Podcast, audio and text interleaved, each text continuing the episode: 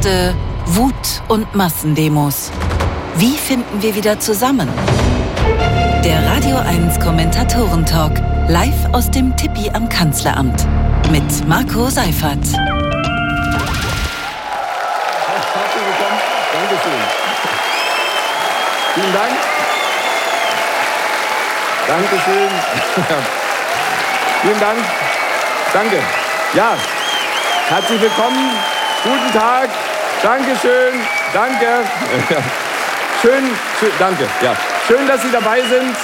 Hier im Tippi am Kanzleramt. Danke. Ich, äh, oder dass Sie dabei sind live auf Radio 1. Danke. Danke. Äh, live auf Radio 1 oder im Videostream auf radio1.de. Für alle, die uns im äh, Radio äh, hören, Sie können wie gesagt den Videostream sehen auf radio1.de und äh, Sie können uns auch im RBB-Fernsehen jetzt äh, live sehen. Also einfach den Fernseher einschalten und äh, live dabei sein. Lohnt sich, weil äh, ich habe es öfter gesagt, es stimmt das erste Mal, wir haben das schönste Publikum der Welt. Ja, natürlich.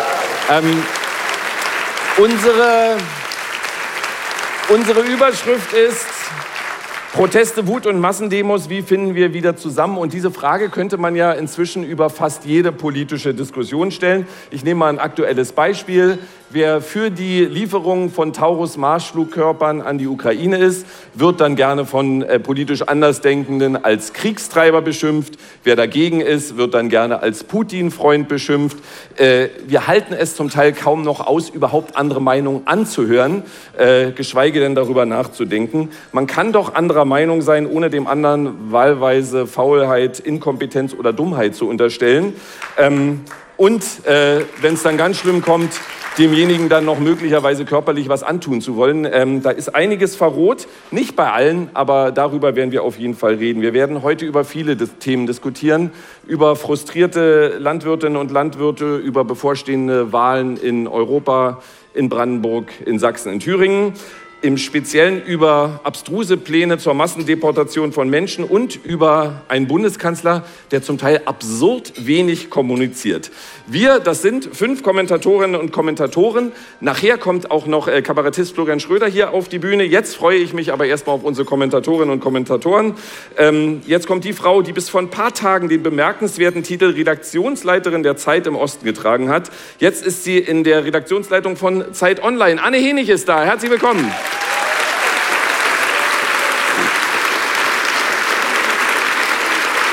Zum zweiten Mal ich wollte wollt Ihren Applaus nicht unterbrechen. Zum zweiten Mal äh, dabei ist, sie hat es mit ihrem ersten Auftritt in den Recall geschafft. Hier ist die Chefredakteurin der Welt am Sonntag, Dagmar Rosenfeld.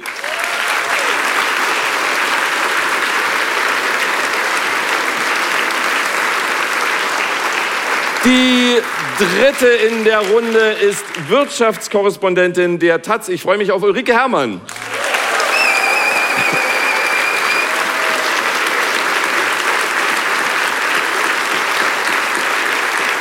Und Jetzt steht die Frage im Raum, kommen hier auch noch Männer heute? Ja, heute sind auch männliche Kommentatoren dabei. Ich freue mich auf den Leiter des Politikressorts bei RTL und NTV. Hier ist Nikolaus Blome.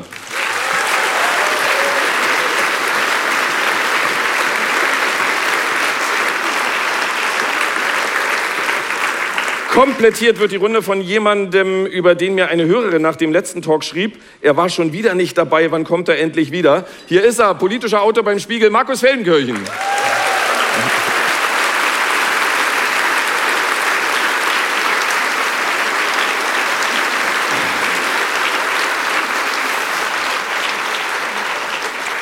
Anne Henig, ich habe es äh, ja gerade schon gesagt, über die immer ruppiger, teilweise brutal werdenden politischen Auseinandersetzungen haben wir ja schon öfter gesprochen.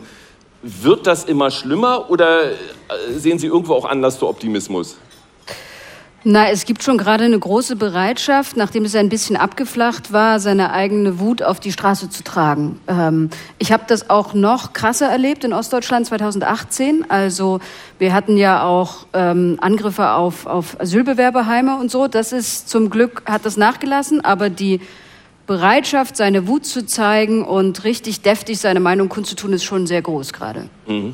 Diese Polarisierung, Dagmar Rosenfeld, sieht man, finde ich, auch an anderen Punkten. Der bayerische Ministerpräsident Markus Söder hat die Grünen einst als Hauptgegner bezeichnet. Auf der anderen Seite gibt es sogar auf Bühnen der Demos gegen Rechtsextremismus einzelne Rednerinnen und Redner, die die CDU fast in die Nazi-Ecke äh, stellen wollen. Warum schaffen es die demokratischen Parteien häufig nicht, trotz aller Meinungsverschiedenheiten, vielleicht in einzelnen Punkten, zumindest in bestimmten Grundsätzen der Demokratie zusammenzuhalten. Aber das tun sie doch. Also ich finde, das zeigen doch auch gerade die Demonstrationen, die es seit Wochen gibt, fälschlicherweise gegen rechts genannt. Es sind eigentlich Demonstrationen gegen Rechtsextremismus. Äh, da finde ich auch eine wichtige Unterscheidung, weil Recht, Mitte rechts braucht, brauchen wir. Das gehört zur demokratischen Mitte dazu. Aber da laufen CDU-Politiker, Grünen-Politiker, SPD-Politiker, FDP-Politiker gemeinsam mit und setzen ein Zeichen für Demokratie. Und das andere ist politischer Wettbewerb. Den sollte es auch weiterhin geben, dass Parteien unterscheidbar sind. Ich glaube, das war lange Zeit ein Problem bei großen Koalitionen, dass es wenig Alternativangebote gab und sich eine Partei dann zur selbsternannten Alternative erklären konnte. Haben Sie denn äh, insgesamt den Eindruck, dass wenn es ähm, Attacken, also äh, Attacken unter der Gürtellinie oder sogar körperliche Attacken mhm. auf bestimmte Politikerinnen und Politiker gibt, dass dann auch die andere Seite sich schützend davor stellt, ja, verbal?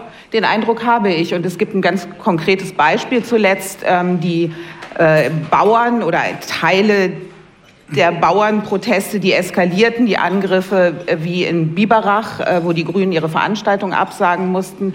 Friedrich Merz hat vor gar nicht so kurzer Zeit bei X, dem ehemaligen Twitter, ähm, damit gedroht, die Unterstützung für die Bauern fallen zu lassen, wenn weiterhin solche Ausreißer, solche Radikalen ähm, diese Form des Protests wählen. Also das ist eine Form von Unterstützung, würde ich sagen, oder Solidarisierung mit den Angegriffenen. Ulrike Herrmann, wenn man es so allgemein formulieren kann, was muss die Politik tun, um mit den Bürgerinnen und Bürgern wieder besser ins Gespräch zu kommen? Weil auch da gibt es ja sicherlich Defizite. Nehme ich an, dass wir an dem Punkt einig sind. Also ehrlich gesagt äh, äh, habe ich das Gefühl, dass die Politik permanent redet. Also ich glaube nicht, dass äh, man noch mehr reden kann. Ich weiß gar nicht, wie das gehen soll. Also wir kommen ja noch mal auf Scholz, aber selbst bei Scholz habe ich das Gefühl, dass er ja eigentlich äh, doch äh, sehr viel sagt. Ähm, wenn man sich jetzt äh, fragt, wo kommt diese aufgeheizte Stimmung her?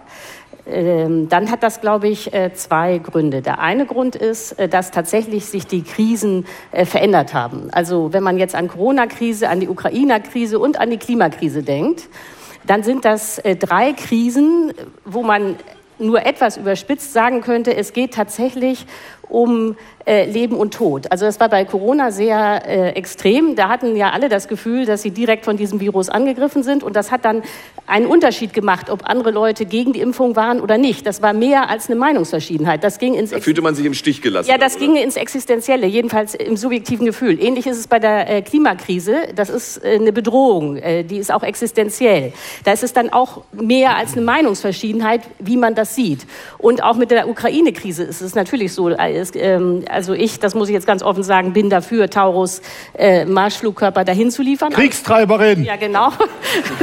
dazu, aber, dazu kommen wir auch noch. Aber ja, genau. andere sind es nicht, äh, eben weil sie Angst haben, dass dann Deutschland im Krieg verwickelt wird und so weiter. Und äh, ich glaube, dass wir als Gesellschaft noch gar nicht gelernt haben, mit äh, Krisen oder mit Meinungsverschiedenheiten umzugehen, die diesen existenziellen Charakter haben. Und dadurch, glaube ich, kommt es auch, dass dann äh, keiner mehr ähm, zuhört, sondern findet, dass er, äh, dass seine Meinung jetzt aber zählen muss. Und ja. Ähm. Das war eine sehr ausführliche äh, und äh, sehr gute Antwort, für die es ja sogar Applaus gibt. Nur nicht, nur nicht auf meine Frage. Ja, ähm, das war geschickt, äh, ne? Was, was, was, kann die Politik denn tun, um ja, diese genau. Polarisierung aufzuheben? Naja, okay, wenn ich dazu auch noch was sagen soll. Äh, ich bin ja bekannt ausführlich. Ne? Also dann glaube ich, dass wir es, das muss ich jetzt in aller Härte sagen, mit einer, einem Versagen der Opposition zu tun haben, sprich mit der CDU. Ähm, also, äh, ja. So, Im Zweifelsfalle sind also, äh, die, die gewesen. Nee, also so äh, ist es nicht. Nee, aber es, es, soll ja hier Streit geben, nicht? Ich bemühe mich gerade. Ja, ja. ähm, so, ähm, also um das noch zu begründen und dann äh, ja. geht es da hinten bestimmt, äh, kommt die Gegenmeinung. Ja, genau.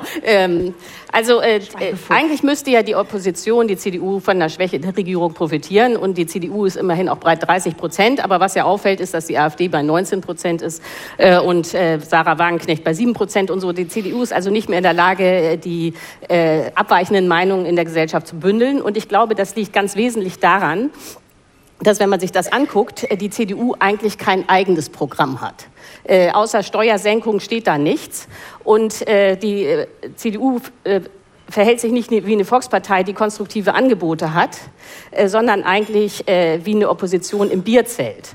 Und das verstärkt, glaube ich, dann diese Polarisierung in der Gesellschaft. Und das Heizungsgesetz, war, das hat keine Rolle gespielt. Und all die anderen Sachen, die der Ampel geglückt oder halt nicht geglückt sind, das hat alles keine Rolle gespielt. Nein, mein Punkt es ist... Es ist der Umstand, dass Friedrich Merz eine Steuersenkung möchte, die die AfD auf 19 Prozent treibt. Leute, ich, nee, mein Punkt ist, man kann ja das Heizungsgesetz finden, wie man will. Äh, das Interessante ist, dass das nicht bei der CDU einzahlt, sondern zum Teil bei der AfD. Das ist mein Punkt. Nikolaus Blume, ich stelle Ihnen einfach auch noch eine Frage. Ähm, Aber nicht die, die die Kollegin schon nicht beantwortet Nein, hat. Ähm, ich äh, konnte diese Woche mit grünen Bundeswirtschaftsminister Robert Habeck sprechen bei einer Veranstaltung in Cottbus. Und auch da standen äh, Demonstranten mit Forderungen, aber eben auch welche, die nur noch Hau abgebrüllt haben. Und dann hat auch einer noch ein Ei geworfen und so. Und dann habe ich ihn gefragt, was das persönlich mit ihm macht. Er betonte, dass er sich überhaupt nicht beklagen möchte, aber, das sagte er wörtlich, dass das sein Politikmodell in Frage stelle. Eigentlich möchte er immer gerne mit Menschen auf Augenhöhe sein, auf sie zugehen und sagen, ich bin der Robert, lass uns reden. Das gehe aber nicht, wenn er angebrüllt äh, werde und Menschen nicht reden wollen. Besteht da dann nicht die Gefahr, dass sich Politikerinnen und Politiker, also ich glaube, er wird es nicht machen, aber irgendwann dann sagen, was soll ich da noch hinfahren? Ich ziehe mich in meine Berlin-Mitte-Bubble zurück? Nee, die Gefahr sehe ich ehrlich gesagt nicht so sehr. Ähm, ich glaube, was der Unterschied ist zu früher, wenn man das so pauschal sagen kann, ist, dass tatsächlich Teile, kleine Teile in Wahrheit dieser Demonstrationen bereit sind, auch physisch irgendwie Bedrohung auszuüben, mindestens zu versuchen, physisch einzuschüchtern an der Fähre in Biberach oder jetzt hat es ein paar Mal die Grünen getroffen, könnte aber auch jederzeit jemand anderes treffen. Irgendwie einem SPD-Kommunalpolitiker ist die Hausfassade angezündet worden. Also da finde ich, tut sich in diesem, wenn man so will, letzten Endbereich von äh, politischer Auseinandersetzung, die dann in Gewalt umschlägt, mehr als früher. Und das ist es dann aber auch schon. Denn zum Beispiel, wenn wir uns erinnern an die Demonstrationen gegen die Agenda 2010, das waren Hunderttausende auf der Straße und die hatten wirklich, wirklich Wut. Daraufhin ist übrigens damals auch so eine Protestpartei entstanden. Von Oskar, am Ende hat sie, glaube ich, Oskar Lafontaine mitgegründet oder zumindest mitbetrieben. Die WSAG hieß übrigens auch schon Alternative. Wahlalternative soziale Gerechtigkeit. Also so neu scheint mir das alles nicht wirklich zu sein, mit dem einen Unterschied der physischen Bedrohung von Politikern. Und wenn die auf Bundesebene, glaube ich, wird das nicht viel mit den Leuten machen in der Praxis, aber auf kommunaler Ebene, da wo alles anfängt, Wer macht sich oder wer tut sich sowas an für lau? Der kriegt kein Gehalt, der kriegt keinen Schutz, der kriegt gar nichts. Außer eben Prügel oder eine brennende Hausfassade. Das ist die eigentliche Gefahr. Mhm.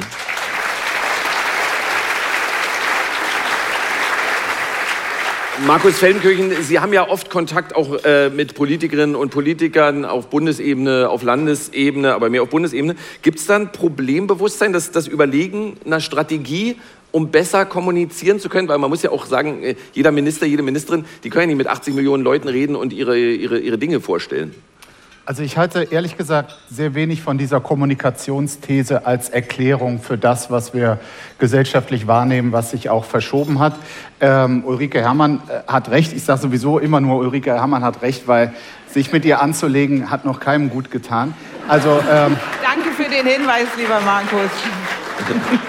So, sie hat recht, dass äh, Olaf Scholz, ich weiß nicht, äh, wie sie es gesagt hat, äh, viel kommuniziert. Also ich würde sagen, er spricht viel, er sagt nur wenig. Also das ist äh, so ein bisschen da noch eine, eine, Diskrepanz. Es ist tatsächlich so, dass sich um wahnsinnig viele Interviewformate er äh, bemüht, äh, da auch hingeht, ähm, dass er auch in den ganzen, durch jedes Bundesland will er so eine Art Bürgerdialog, was er dieses äh, in der zurückliegenden Woche in äh, Sachsen hatte. Das ist alles lobenswert, aber erfüllt nur so eine formale Sache. Wenn die Leute das Gefühl haben, dann, dass dort Überwiegend zumindest. Ist nicht bei jedem Thema so. Aber er hat da eine große Affinität zu wirklich nichtssagenden Stanzen.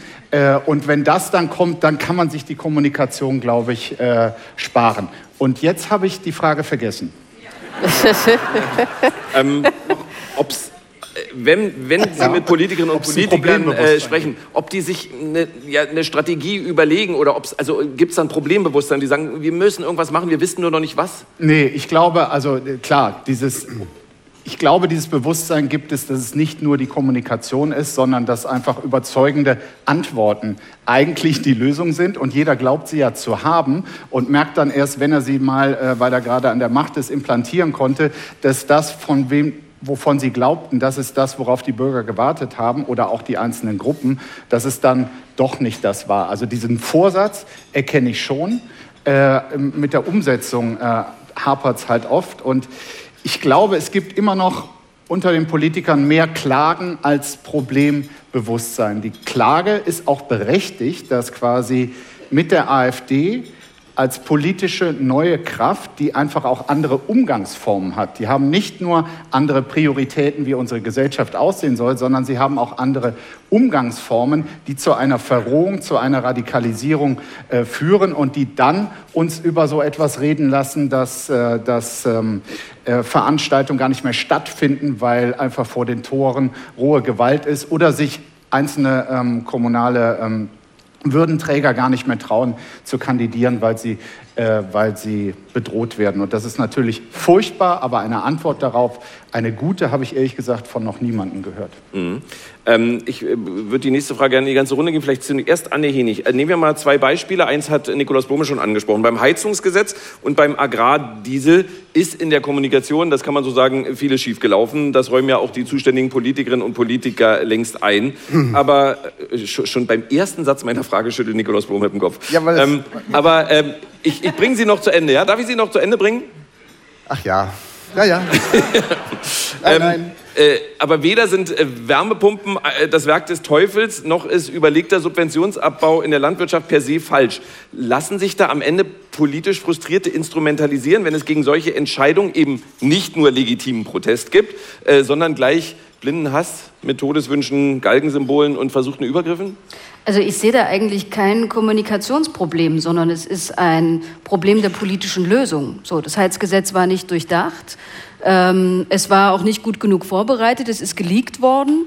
Ähm, und es, dann, dann stürze ich mich jetzt ganz frech ja. einfach mal auf den Agrardiesel, dass, dass dann äh, Landwirte aus den Medien erfahren und auch die entsprechenden Verbände, das ist doch wirklich ein Kommunikationsproblem, dass man die nicht vorher mal konsultiert. Sogar offenbar hat der Landwirtschaftsminister ja. fast aus den Medien davon erfahren. Ja, das ist ein Kommunikationsproblem, aber ich glaube, es steckt auch noch mehr dahinter. Das große Problem der Bauern ist einfach, dass sie zu einer eigentlich stolzen Branche gehören, die aber seit Jahrzehnten mit der Wahrheit leben, dass ihre Produkte sozusagen nicht wettbewerbsfähig sind und sie von staatlichen Subventionen abhängig sind. Und das ist, glaube ich, so frustrierend für eine eigentlich überlebenswichtige Branche wie die Bauern, dass die Wut dann an unterschiedlichen Stellen hervorbricht. Also ob es da wirklich nur die Kommunikation war oder nicht doch eher die Enttäuschung über das Grundproblem an sich, ähm, die würde ich eher da suchen. Ich habe mich selten auf eine Antwort so sehr gefreut wie die, auf die von Nikolaus Blome. Aber die Kollegin hat ja völlig recht, sie hat es ja schon komplett gesagt. Es ist kein Kommunikationsproblem, es ist ein Produktproblem. Das war halt schlechtes Regierungshandwerk. Das war bei einem so komplexen Gesetz wie dem Heizungsgesetz, dass man in der Zielrichtung gut oder schlecht finden kann, ganz egal. Ähm, aber das war so komplex und dann haben sie sich angelegt mit der Hälfte aller deutschen Haushalte, mit 40 Millionen Menschen in, dessen, in deren langfristige Lebensplanung sie eingreifen wollen. Kann man alles machen, aber dann muss es wirklich sitzen. Und das hat halt nicht gesessen. Da hätten sie noch tagelang kommunizieren können und ganz teure Kommunikationsberater kaufen können. Es hätte nichts genutzt. Das, der Gegenstand war Mist. Es war halt einfach ein schlechtes Gesetz. Und bei, den und, der, und bei den Bauern war es sogar noch erratischer, muss man sagen. So. Da war dieser Spardruck, weil man vorher mit Sondertöpfen äh, äh fungiert hat und dachte, irgendwie da haushalten zu können und ähm, die Energiewende finanzieren zu können. Und da hat das Bundesverfassungsgericht gesagt, das sind äh, Tricks, so geht's nicht. Und dann war ein akuter Bedarf da, Milliarden zu finden in bestehenden ähm, aus. Äh, und dann saßen Christian Lindner, ähm, Olaf Scholz und äh, Robert Habeck angeblich über 200 Stunden zusammen. Nur die drei. Nicht am Stück, Markus. Nein, nein, nicht am Stück. äh, aber insgesamt, über zwei Wochen verteilt. Oh, Großes erklären, Problembewusstsein natürlich auch da. Und ähm, so, die kreisen dann quasi wie bei einer Papstwahl um sich selbst. Äh, dann gucken sie noch mal, wo ist da was und so. Und am Ende ähm, hat es dann auch damit zu tun, dass der Cem Özdemir irgendwie gerade, ähm, da sagt der Robert, der muss eh froh sein, äh, dass der seinen Job hat. Und dann kürzen wir da mal überproportional. So, und Cem Özdemir erfährt nicht davon, kann auch vor seiner Klientel oder den Leuten, die es betrifft, überhaupt nicht mehr glaubwürdig auftreten danach. Und, ähm, und es fehlte in dieser Dreierrunde, woher sollen sie es auch haben, aber wenn man sich so abschottet, dann fehlt halt so ein bisschen das Problembewusstsein, finde ich tatsächlich ein Bewusstsein dafür, was Landwirte in den letzten zehn Jahren, äh, äh, letzten Jahrzehnten geleistet haben und wo sie, glaube ich, weder finanziell noch ähm, rhetorisch irgendwie den Respekt ähm, bekommen haben, der ihnen verdient. Wir alle wollen quasi, dass dort äh, ökologisch gewirtschaftet wird, dass sie äh, Landschaftspflege nebenbei betreiben. Und de facto ist allerdings das Geld, was in diesen Bereich geflossen ist, äh, immer weniger geworden. Und das ist dann das Gros der normalen Landwirte, die zu Recht äh, so einen Hals hat, gerade wenn das so stümperhaft daherkommt, dass es dann quasi auch noch so eine Bauernraff gibt von Radikalen, die Politiker auch bedrohen. Über die brauchen wir nicht sprechen, aber das Gros der Landwirte hat zu Recht äh, wirklich einen solchen Hals auf diese Regierung. Mhm. Ja, finde ich nicht. Also, die, mir scheint, die Branche ist auskömmlich subventioniert mit zwei, deutlich zweistelligen Milliardenbetrag per, pro Jahr. Und dann ist da was weggenommen worden, das ist nicht besonders gut vorbereitet worden, gar keine Frage.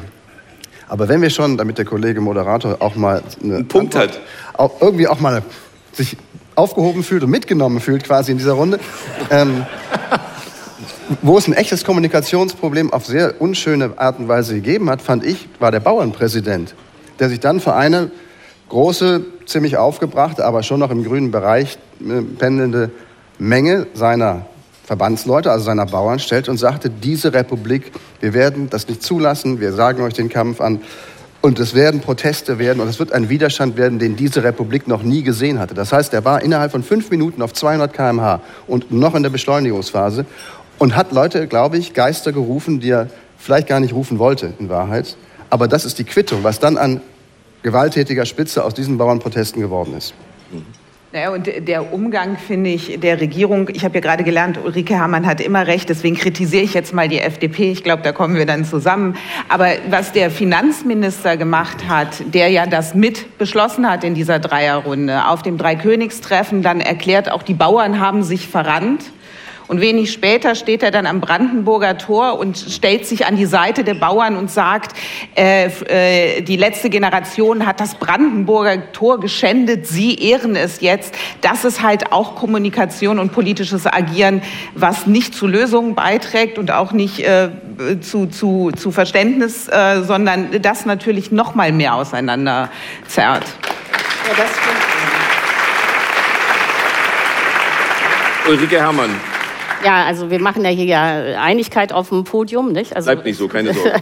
ich wollte nur sagen, dass äh, Dagmar Rosenfeld wirklich recht hat, wenn sie äh, nochmal die Regierung anspricht.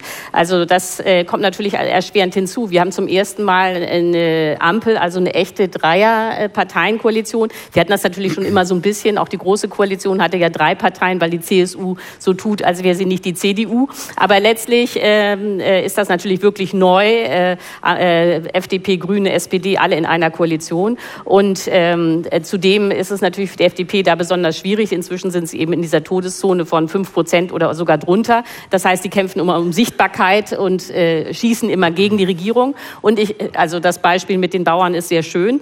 Und äh, das ist natürlich ein Problem, weil die Deutschen erwarten von einer Regierung, dass sie regiert. Also sie erwarten nicht, dass da permanenter Streit herrscht. Ich glaube, die Stimmung wäre schon äh, deutlich besser in Deutschland, wenn die Regierung ihre Konflikte intern austragen würde und nicht ständig über die Medien. Und ähm,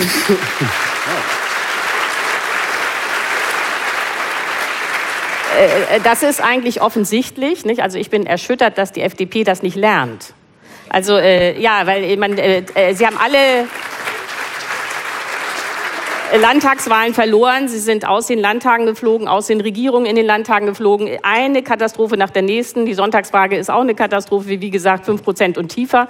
Und da würde man doch denken, okay, irgendwann merkt man, dass diese Nummer, ich mache hier Krawall in der Regierung, dass das nicht klappt. Aber entschuldigen Sie, Frau Herrmann, ja. Äh, Sie tun ja gerade so, als würde die FDP die Bundesregierung anführen und den Bundeskanzler stellen. Wir haben eine SPD in dieser Bundesregierung, die bei 14 bis 16 Prozent liegt. Das ist erstaunlich wenig. Und die Grünen, die auch regelrecht abgestimmt abgestürzt sind, äh, verglichen damit, wo sie einmal standen. Aber verglichen mit der Bundestagswahl ist das die einzige Partei aus der Ampel, ja, die nicht abgestürzt auch gerade sagen. Aber ich also sie sind von, von 14,8 auf 14,0 oder so. Ja, ja genau. Aber also das Bundestagsergebnis war ja auch schon schlecht im Vergleich zu dem Potenzial, das sie hatten im Sommer 2021. Also bei den Grünen, das spürt man ja auch, wäre irgendwie mehr drin.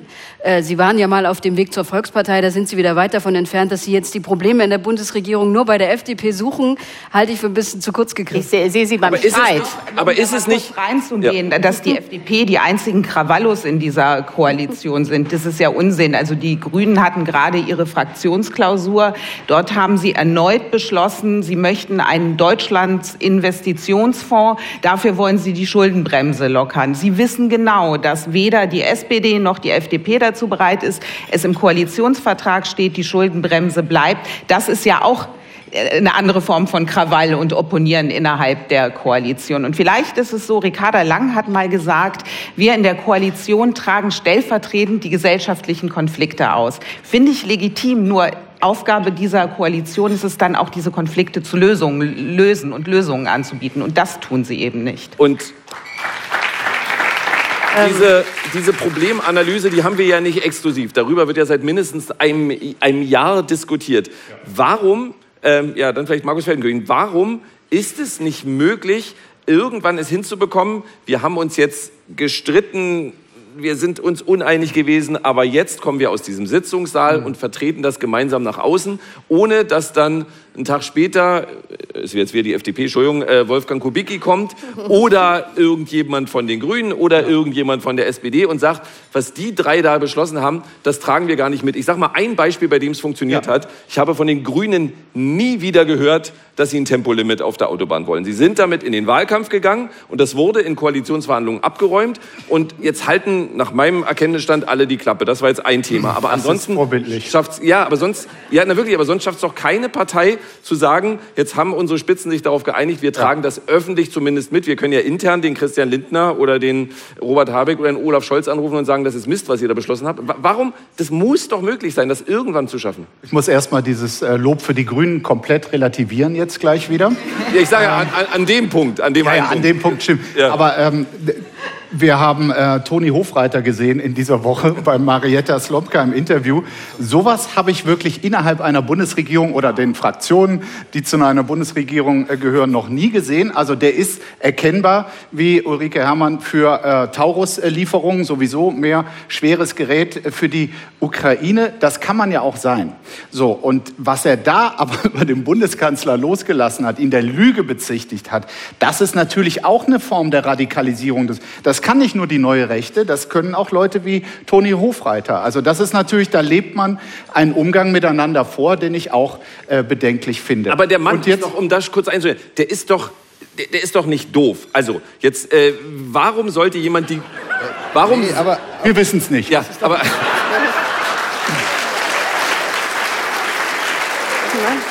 Warum, also jetzt gucke ich mal auf deren Wählerinnen und Wähler, damit bekommt man doch keine Wähler, indem man entweder sagt, ja, wir, ich, ich bin ja eigentlich für Lieferungen, ja. dann höre ich aus der Koalition, ich bin dagegen. Na, da wird doch niemand deswegen die Grünen wählen, weil er ja gar nicht weiß, was, er, was die wollen. Da wenn ich jetzt, will ich fast wieder eine Lanze für ihn äh, brechen, dass äh, er tatsächlich nicht alles kommuniziert, nur mit dem einen Hintergedanken äh, bringt das 500 äh, Wähler mehr für die Grünen, sondern da ist wirklich ein Überzeugungstäter am Werk, übrigens auch wie Frau Strack-Zimmermann, äh, die auch aus meiner Sicht immer übers Ziel hinausschießt. Michael Roth ist da ein, ein, ein Dritter quasi. Bei der SPD, genau. Äh, der will dasselbe, kommuniziert aber sehr viel ähm, diplomatischer und äh, weniger aggressiv. Ich glaube tatsächlich zu der Kernfrage, warum äh, die, Ampel, die drei Ampelparteien das so machen und nicht anders äh, hinbekommen, äh, dass es jetzt fast schon zu spät ist. Also jetzt, ähm, die, es gab mehrere Chancen quasi zu sagen, so jetzt machen wir einen Reset und bemühen uns, ähm, das intern zu klären, um nach außen professioneller und kohärenter aufzutreten.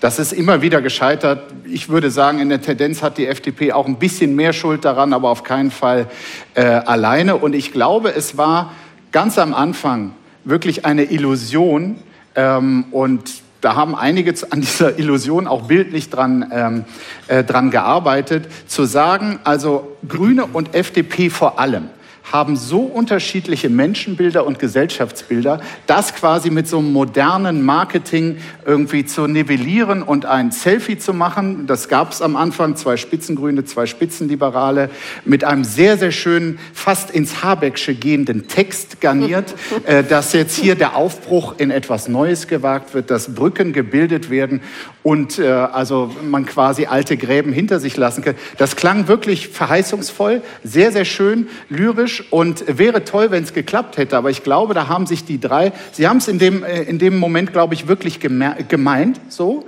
Aber es war ihnen nicht bewusst, wie viel beide politische Gruppierungen doch trennt. Und im Rückblick muss man sagen, äh, es war ein, ein, ein Versuch, aber wahrscheinlich konnte es in der Praxis nicht gelingen. Ulrike Herrmann und dann ein Räuspern von Nikolaus Blome, wenn ich das richtig einordne. Ja, nur äh, zwei mhm. Beobachtungen. Das eine, was natürlich total stimmt, ist, FDP und Grüne haben äh, unterschiedliche Politikansätze, unterschiedliche Menschenbilder. Aber was ja so interessant ist, sie stammen aus der gleichen sozialen Gruppe. Nicht? Also äh, FDP und Grüne werden beide von wohlhabenden Akademikern gewählt und äh, trotzdem sind die Menschenbilder so weit auseinander. Und von jungen Menschen, beide von jungen Und jungen Menschen, genau, die jungen Menschen, das ist auch interessant, äh, äh, teilen sich Hälfte, Hälfte AfD und Grüne. Äh, FDP. FDP. Und was habe ich gesagt? Äh, FDP. Nee, nee, nein, nein, FDP. Ja, das ist blöd, wenn man äh, schneller redet, als man denkt. Ja, genau. Ähm, also FDP und Grüne, genau. Also das finde ich nur faszinierend, dass das möglich ist, dass die soziale Herkunft äh, so unterschiedliche äh, Ausprägungen dann haben kann. Und das andere, was ich noch mal sagen wollte, weil mich das die ganze Zeit beschäftigt, ähm, das ist ja für Parteien ein Problem. Dann hat man da die Regierung und man ist anderer Meinung. Und eigentlich müsste man das ja, und da finde ich dann auch äh, Hofreiter nicht so ein Problem äh, wie Markus Feldenkirchen. Eigentlich müsste man es so machen, die Regierung, also die Minister, stehen komplett zusammen und da kritisiert keiner, was man beschlossen hat. Und die Parteien, also ob das jetzt die FDP oder die Grüne ist, die können natürlich sagen, ja, eigentlich finden wir ja XY, aber das ist jetzt unsere Regierung. Ähm, äh, nur das äh, äh, wird gerade bei der FDP kann man diese Rollenverteilung gar nicht spielen, weil äh, Lindner sowohl der Parteichef ist äh, wie äh, der Finanzminister. Und ich glaube, das ist bei der FDP extrem ungünstig, dass es keine Partei gibt, die eigenständig operieren kann. Ist, ist, das nicht eine akademische Debatte? Ja. Also weil, ja, weil, weil ich glaube, wenn ich als, als, als normale Bürgerin, normaler Bürger vom Fernseher sitze und da steht Anton Hofreiter Grüne und der wettert gegen Olaf Scholz, dann sage ich, die sind zerstritten, auch wenn der jetzt kein Minister ist. Okay, vielleicht ist aber oh Gott, also, aber ich meine, man muss ja, die, äh, man muss ja äh, irgendwie markieren als Partei, was man, äh, was man selber findet. Das, das muss erlaubt sein. Ne? Aber, ist jetzt, aber es ist blöd, wenn das ganze Problem ja? ist. Nikolaus Blume. Dass jede Partei offenkundig einen Wolfgang Kubicki heißt und bei den Grünen heißt er Hofreiter.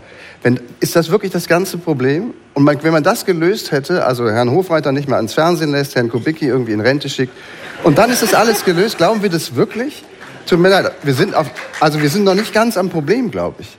Vielleicht haben die Leute das Vertrauen in die Politik, nach der er gefragt war, auch deshalb ein ganzes Stück weit verloren, weil es ihnen jetzt einfach zu viel wird.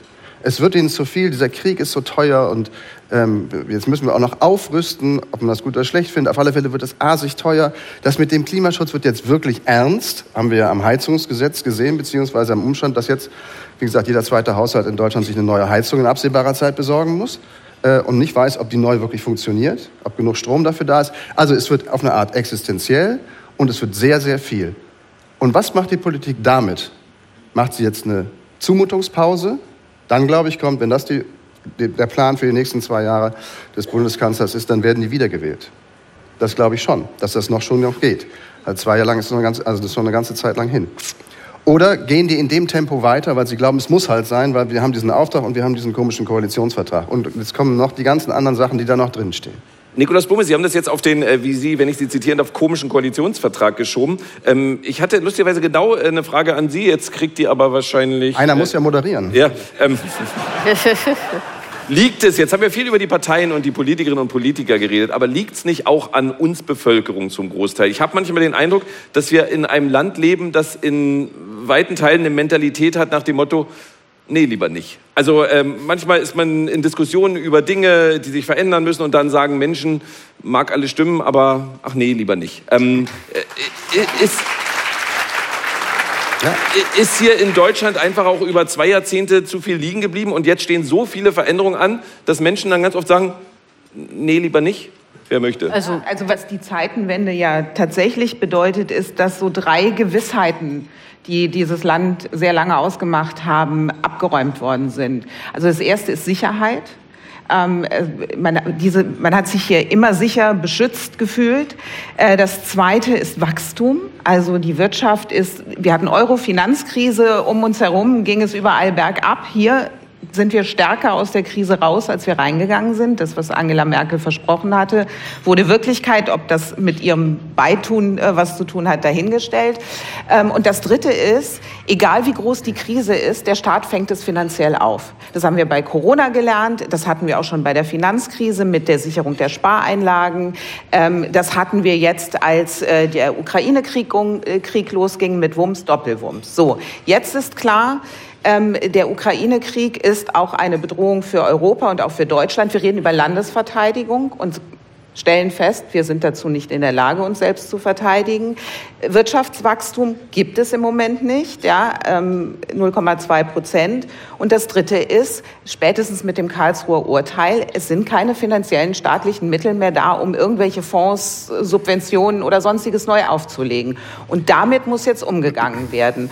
Und anstatt zu benennen, dass es jetzt um Priorisierung gehen wird. Also man sich entscheiden muss, wofür wird Geld ausgegeben, ähm, dass das auch mit Härten verbunden sein kann wird so getan, also was sagt der Kanzler nach dem Haushaltsurteil? Sie werden in Ihrem Alltag davon nichts spüren. Das ist zuschütten und ähm, auch, finde ich, die Bürger nicht ernst nehmen und ihnen etwas zuzumuten. Aber hat er das natürlich auch gesagt?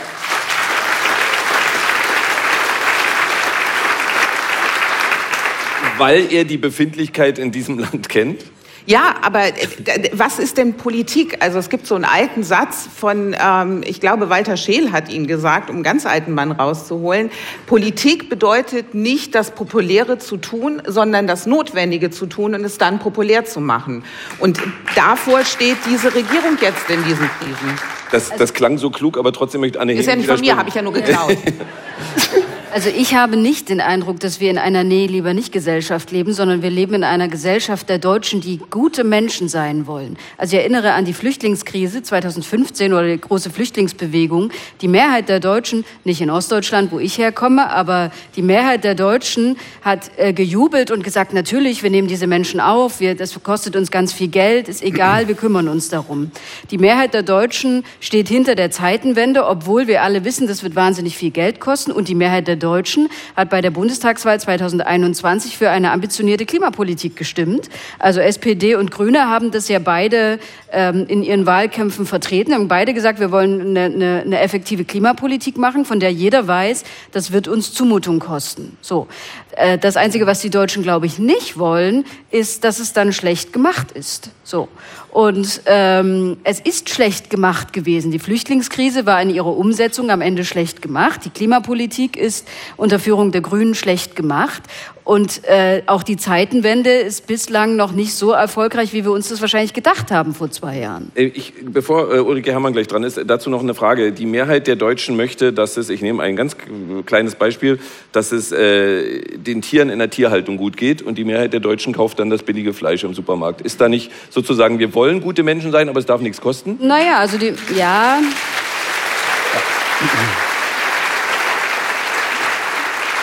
Ja, aber die, die Zahl der Vegetarier wächst, die Zahl der Menschen, die Biofleisch kaufen, wächst. Clever, sich Also es darauf zu stürzen. Ich meinte das als Allgemeinbild natürlich, ja. Ja, aber ich finde schon, dass dieses Land sich verändert und äh, ähm, auch zu Veränderungen bereit ist. Aber man muss natürlich den Eindruck haben, dass die Veränderungen irgendwie klug gemanagt werden. Ich glaube, und das ist nicht der, der Fall. Satz wäre, die Leute Gleich ist Ulrike Herrmann dran, aber Niklas die Blum ganz wollen, dass der Staat funktioniert oder dass die Politik funktioniert, die in der Tat eine Mehrheit bekommen hat, zumindest mal für die Richtung, hat es ja eine Mehrheit gegeben.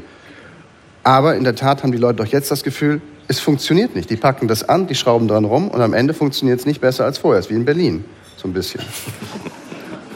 Am Ende kommt Hat aber hat diesmal hat, hat fast äh, eine Dreiviertelstunde gedauert, bis Nur- es nur- was gegen. Berlin ging. Von dem Mann aus Kleinmachnow, für die, die es nicht jetzt wissen. noch genau. Ähm, Ulrike Herrmann. Ja, also wir hatten das Thema schon mal kurz und ich glaube, darüber muss man wirklich ausführlich reden. Das ist nämlich die Schuldenbremse. Also es ist, äh, wenn wir die Schuldenbremse... Oh, jetzt wird's lang. Ja, ja. äh, äh, die im Koalitionsvertrag und sonst wo steht, aber und vor allen Dingen im Grundgesetz, wenn wir die tatsächlich einhalten und behalten, äh, dann heißt das, dass man in Deutschland keine Politik machen kann. Es ist äh, so, dass es im, Hau im Bundeshaushalt gibt es keine Posten in Milliardenhöhe, die man einfach wegsparen könnte. Das hat man ja beim Agrardiesel dann letztlich schon gesehen. Das war ja eine Verzweiflungstat und äh, es gibt da keine äh, freien Posten, die nicht sofort dazu führen würden, dass erhebliche Teile der Bevölkerung äh, äh, das spüren, wenn man da kürzt. So, das heißt, sowohl der Klimaschutz wie auch die Verteidigung lassen sich nur ausbauen, wenn man Schulden macht. Und das wäre auch gar nicht schlimm, weil Deutschland im Augenblick äh, ungefähr nur 66 Prozent seiner Wirtschaftsleistungen als Schulden hat. Das ist jetzt eine technische Zahl. Das heißt aber, wir sind konkurrenzlos äh, schuldenfrei. Die USA haben doppelt so hohe Schulden und leben auch bestens. Jeder hat mehr Schulden und hat kein Problem. Das heißt, diese Schuldenbremse ist ein deutscher Fetisch. Und wenn man den nicht abräumt, Darf nicht zu lange gehen, sonst explodiert Nikolaus Blum Ja, ja, in der genau. Zeit. Nein, aber be be Ich bevor bin das auch jetzt schon fertig, aber das muss ein le- letzter Satz und dann kann Nikolaus Blume kommen. Rein ökonomisch ist es so, dass man nur investieren kann, volkswirtschaftlich gesehen, wenn man Schulden macht. Wenn man keine Schulden macht, kann man nicht investieren. Das ist doch äh,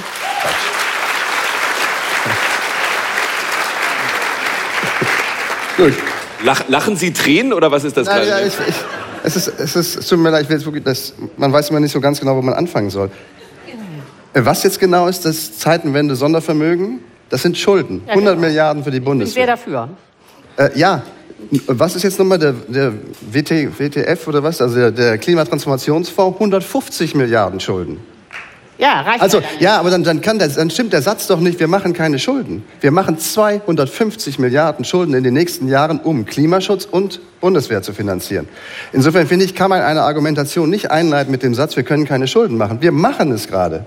Und dann machen wir pro Jahr auch noch 30 weitere Milliarden Schulden über den Haushalt, nämlich über das, was die Schuldenbremse zulässt. Also jetzt reden wir über bald 300, 300 und mehr Milliarden Euro Schulden. Und das langt nicht? Nee. Wollen wir nicht die erstmal ausgeben und dann gucken wir noch mal?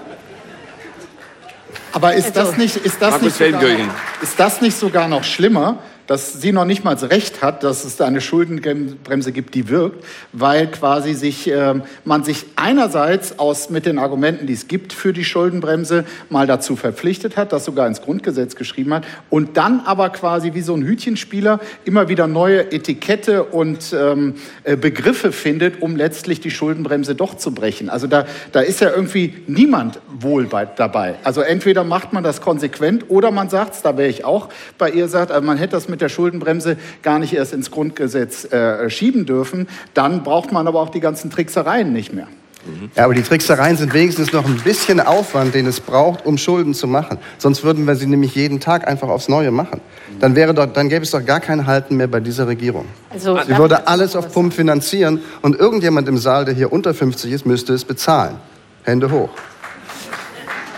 Kurz Ulrike Herrmann noch dazu und dann habe ich noch eine Frage an Anni. Nicht. Nicht so Also, viele. äh, nee, also das, äh, äh, das Problem, äh, also die Idee, dass Deutschland ganz viel Schulden macht, obwohl es die Schuldenbremse gibt, das äh, stimmt ja nicht, weil äh, genau diese Klimatransformationsfonds, äh, was da Schuldenanteil war, wurde ja vom Bundesverfassungsgericht gestrichen. Wenn da noch Geld drin ist, dann liegt es an ihren äh, CO2-Abgaben und äh, die 100 Milliarden für die, äh, für die Bundeswehr wurden ja dann tatsächlich auch ins Grundgesetz geschrieben. Und äh, jetzt klingt das natürlich irgendwie viel, 100 Milliarden, aber das wird nicht reichen für die Aufrüstung, die wir aber brauchen, brauchen, wenn wir hier sicher sein wollen. So, jetzt ist die äh, Quizfrage, wo kommt das Geld her? Und ich kann nur eins sagen, es wäre eine katastrophale Idee, die wird ja jetzt immer ventiliert, dass man mal bei den Renten kürzt. Also ganz abgesehen davon, dass die Renten in Deutschland nicht hoch sind. Das ist der schnellste Weg, um die AfD ganz groß zu machen. So, und äh, man muss... Ähm,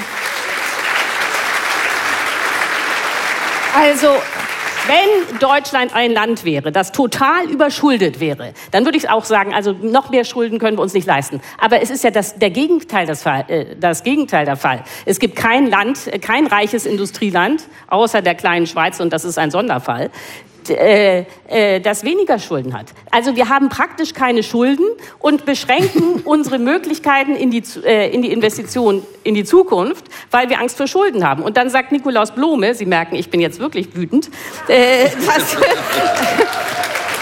dass wenn wir heute Schulden machen, dass künftig die Generationen zurückzahlen müssen. Ja, die müssen das zurückzahlen. Nein, müssen sie nicht, aber sie haben dann diese Schulden. Aber sie haben auch das Vermögen. Äh, denn äh, ich meine, was, äh, was, ja. was nutzt es der, ich höre dann auf, was nutzt es der zukünftigen Generation, wenn wir nicht in Klimaschutz investieren?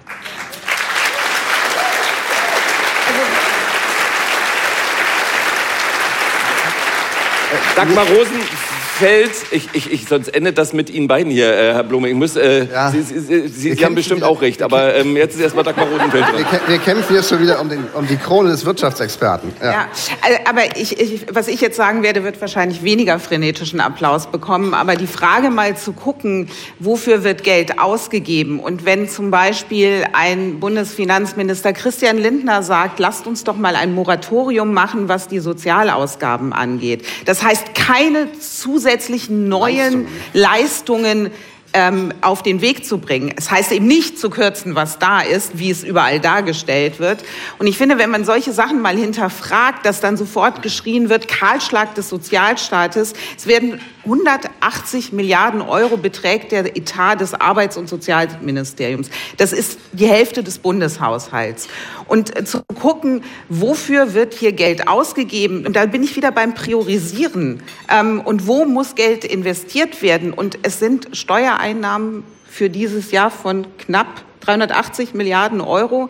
Also da ist ja Geld da. Und äh, nochmal, die Schulden, die gemacht werden, die werden Sie, wir ihre Kinder und ihre Kindeskinder zurückzahlen müssen. Auch das hat was mit Nachhaltigkeit übrigens zu tun. Nachhaltigkeit ist auch in Finanzen ein wichtiges Thema. Und dann frage ich jetzt etwas provokant nach. Also gibt es nicht sowieso nur die Möglichkeit, kommenden Generationen Schulden zu hinterlassen, entweder in Geldform oder in Form von kaputten Brücken, einer kaputten Bahn und äh, zu wenig Klimaschutz. Also Schulden übergibt man sowieso. eine Frage des Umgangs mit den Mitteln. Und was Infrastruktur angeht, bei so vielen Projekten werden Gelder nicht abgerufen, weil es an Material und an, an Kräften fehlt, die überhaupt bauen, womit wir bei den anderen Themen sind, über die wir hier reden müssten.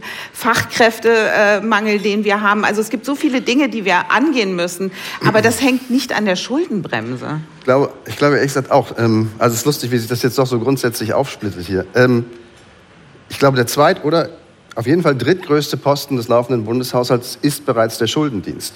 Das heißt, da gehen über 30 Milliarden schon in den Schuldendienst, von dem die Kollegin sagte, das ist ja nicht so wichtig, wir haben ja keine Schulden. Naja, offenkundig müssen wir 30 Milliarden und mehr pro Jahr immer schon aus Steuergeld da jetzt reinstecken, weil die Zinsen halt blöderweise ein bisschen gestiegen sind. Hm. Also insofern glaube ich, ist es eine relevante Größe. Wenn man keine, wirklich keine Schulden hätte, könnte man 30 Milliarden mehr aus dem Steuertopf. Und da könnte man eine Menge für Sachen machen. Und die Brücken sind offenkundig wichtig und wären, wenn man sie nicht saniert, Schulden für die nächste Generation. Ja. Aber ist die Rente mit 63 auch so eine Investition, wenn alle Beteiligten, inklusive der Erfinderin, Frau Nahles, sagen, okay, das hat nicht geklappt.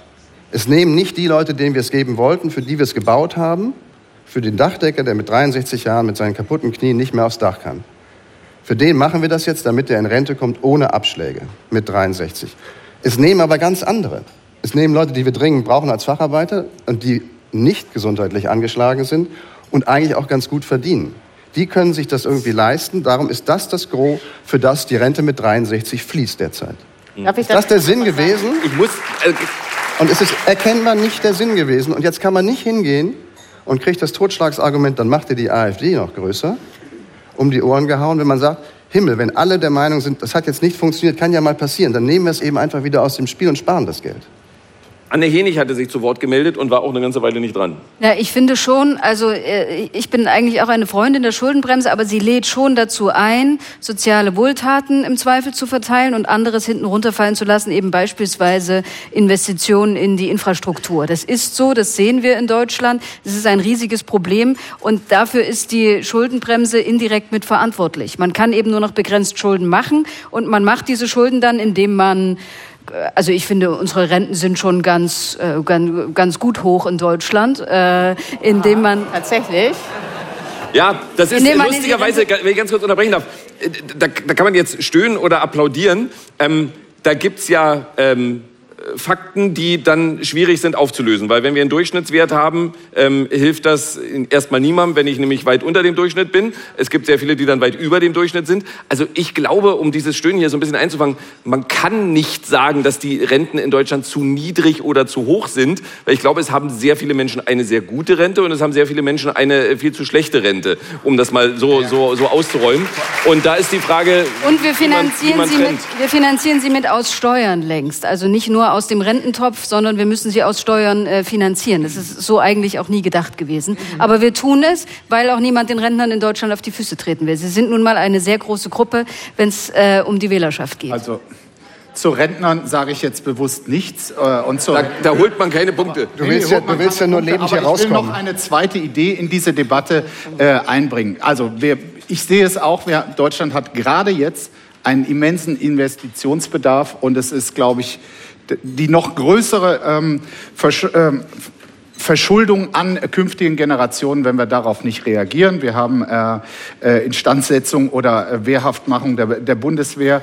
Wir haben die riesen Aufgabe der Klimatransformation. Äh, wir wollten eigentlich mal ein digital wettbewerbsfähiges äh, Land sein und dann wollen wir in der Forschung quasi auch äh, besser werden. Alles Bereiche, wo ohne Subventionen, ohne staatliche Anschübe nachgewiesenermaßen relativ wenig passiert. So, da müsste Geld rein. Jetzt gibt es diese Grundsatzkonflikt um die Schuldenbremse. Gleichzeitig wird jede Form der Zusatzbesteuerung in Form von Vermögensteuer oder Erbschaftssteuer, vor allem von einem der drei Koalitionspartner, kategorisch ausgeblendet.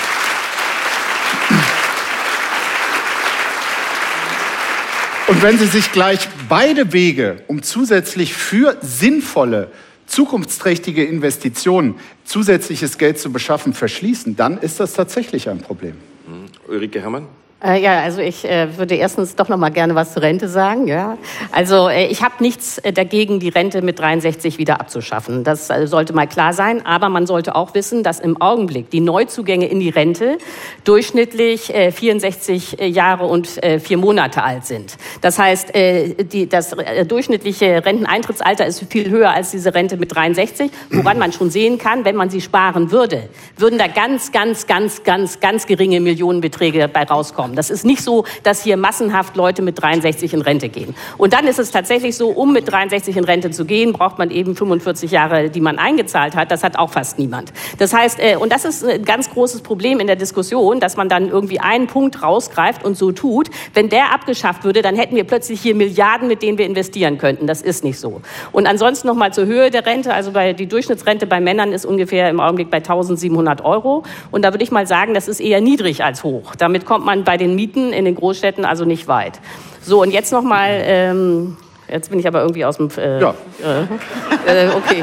Ach so, nee, äh, zum Thema Erbschaftssteuer. Das, äh, ich bin ganz und gar bei Markus Feldenkirchen, dass man die Vermögenssteuer und die Erbschaftssteuer unbedingt wieder einführen sollte, weil das ja ist ja leistungsloses Einkommen. Wenn ich erbe, kann ich doch nichts dafür, dass meine Eltern Milliardäre sind. Sonst, ähm, aber der Punkt ist, das sind Steuern, die die Länder bekommen und das heißt, das geht alles über den Bundesrat und das kann die CDU da immer blockieren. Also selbst wenn die FDP mhm. für die Vermögensteuer wäre, würde das ganz bestimmt dann äh, bei der CDU spätestens scheitern. Also es ist leider die Tragik. Ich, ähm ich sage nichts zur Rente. ich will ihr Leben rauskommen. Ich, ich, ich, würde nur eine Frage stellen wollen. Wann das kann nicht so eine Lernfrage. Ja, genau. Mit wie viel? ähm, das habe ich akustisch nicht verstanden. Äh, die Frage ist, ja, also da, darf ich es verraten, Nikolaus Blome äh, hat, hat äh, letztes Jahr hier auf der Bühne quasi seinen 60. Geburtstag gefeiert. Ähm, und die Frage war, wann, ich ergänze äh, ein Wort, wann Sie endlich in Rente gehen. Ja, genau. das verrate ich nicht. Ähm, aber wir betrachten, wenn wir über die Rente reden, das ist der einzige Satz, den ich loswerden wollte, wenn wir über die Rente reden und ob die Rentner reich oder arm sind, ob die Frauen, die weiblichen Rentner besonders arm sind und so weiter und so fort, reden wir ausschließlich über die gesetzliche Rente. Und über nichts anderes. Und die ganzen Abgefragten, die kann man herrlich mitspielen, Werte von Durchschnittsrente, äh, frühere Erwerbsrente, also 63 mit 63 etc., ist immer die gesetzliche Rente. Die Frage, ob jemand mietfrei wohnt, ist dann schon eine relativ große, interessante Frage und sagt viel über die Verhältnisse, mit denen man dann in seiner Rente arbeitet und oder lebt. Und die Frage, wie viele Leute haben eigentlich noch andere Einkünfte als nur diese gesetzliche Rente? Weil sie zum Beispiel verheiratet sind oder weil sie eine Betriebsrente bekommen oder weil sie eine Mietwohnung haben oder, oder, oder. Und dann stellt sich raus, wow, bald die Hälfte aller haben andere Einkünfte. Das heißt, wenn wir über die gesetzliche Rente reden, reden wir über Zahlen, die für die Hälfte der Leute nichts mit der Realität zu tun hat. Und das, finde ich, sollte man jetzt langsam mal verbreiten, wenn wir immer von den armen, armen Rentnern reden. Aber die andere Hälfte hat eben das alles nicht. Ja, aber Sie wissen ja noch nicht einmal, ob das die ärmere Hälfte ist.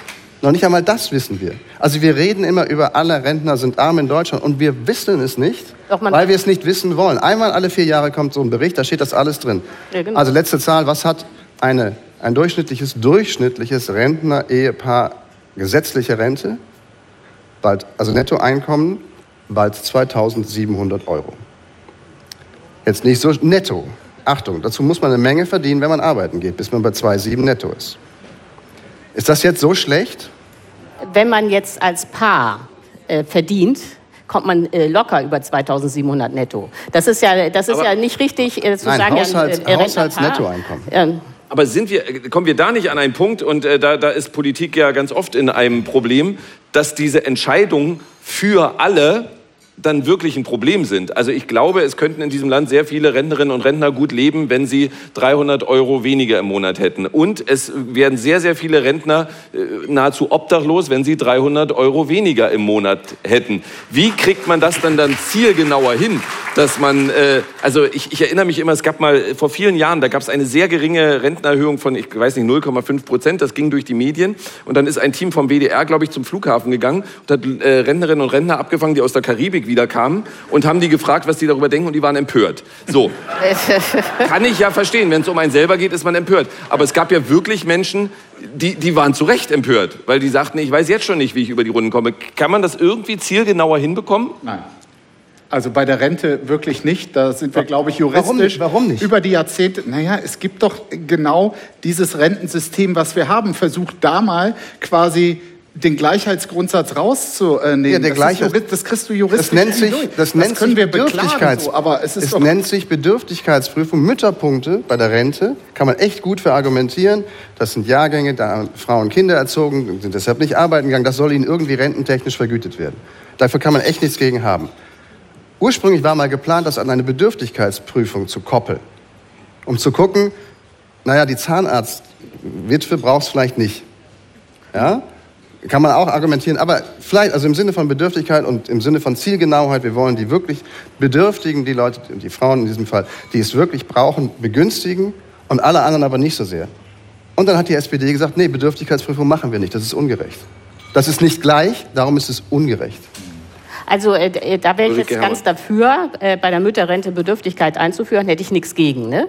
Äh, nur muss man jetzt mal sehen, dass, äh, also das ist jetzt nur grob aus der Erinnerung geschätzt, dass die Mütterrente insgesamt kostet 10 Milliarden. Wenn man jetzt sagt, okay, man äh, macht Bedürftigkeitsprüfungen, dann hat man da vielleicht 5 Milliarden gespart. Ist mir ging es ehrlich gesagt, ist auch Geld, weil es jetzt mit sehr detaillierten Zahlen kommt, ja. mir ging es jetzt gar nicht ums Einsparen, sondern mir ging es um Gerechtigkeit. Ja, genau. Ja, ja. Da, da, aber Bedürftigkeit wäre ja Gerechtigkeit. Nur worauf ich jetzt raus will, ist, dass immer diese Idee, wenn wir bei der Rente sparen, dann haben wir plötzlich Milliarden, die wir irgendwie woanders ausgeben können. Diese Idee ist falsch. Und gleichzeitig gibt es äh, enorme Unruhe bei den Rentnern, was aus meiner Sicht dann tatsächlich die AfD bestärken würde. Und äh, deswegen wäre ich prinzipiell dagegen, das jetzt anzufassen, sondern ich wäre mehr dafür, die Schuldenbremse aufzuheben. Also weil fünf... Das, weil letzter Punkt dazu. Das, weil, weil, das kam nicht überraschend jetzt. wenn, Aber, ich, äh, wenn ich darf, ich fasse einmal die Logik zusammen. Weil wir 5 Milliarden, weil 5 Milliarden Euro weniger sind als 20, kürzen wir nicht, sondern machen die 20 als Schulden. War es das, was Sie sagen wollten? Ich setze sie zusammen nächste Mal, ja? Ja, ja, genau, wir passen bestimmt super. Ja, ich wollte nur sagen, genau, 5 Milliarden sind nicht äh, die 50 Milliarden, die wir für Investitionen brauchen. Ne? Das ist äh, Faktor 10, das wollte ich sagen, genau. Und äh, jetzt komme ich, ich wollte eigentlich in diesem ersten Teil schon viel mehr besprechen, aber äh, so war es ja auch schön. Ähm, äh, wir reden gleich über äh, den sich äh, zuletzt als äh, Friedenskanzler gerierenden äh, Olaf Scholz. Wir reden über die äh, richtige oder falsche äh, Ukraine-Politik. Ähm, jetzt hören wir hier im Tippi gerade Glocken. Und wir reden natürlich über äh, Wahlen in Europa, in Sachsen, Thüringen und Brandenburg, über AfD-Erfolge und über all das. Ähm, und weniger über Rentenpunkte und Milliarden, also glaube ich jedenfalls. Ja, äh, jetzt ist aber erstmal ähm, Zeit für den Kabarettisten, der kürzlich in einer Talkshow sagte, das Schlimmste für jeden autokratischen Führer sind Humoristen und ist Humor. Weil sie damit lächerlich gemacht werden, gerade über die Schlimmsten müssen wir uns erst recht lustig machen, um zu zeigen, was für lächerliche Figuren sie im Innern sind. Hier ist für Sie Florian Schröder.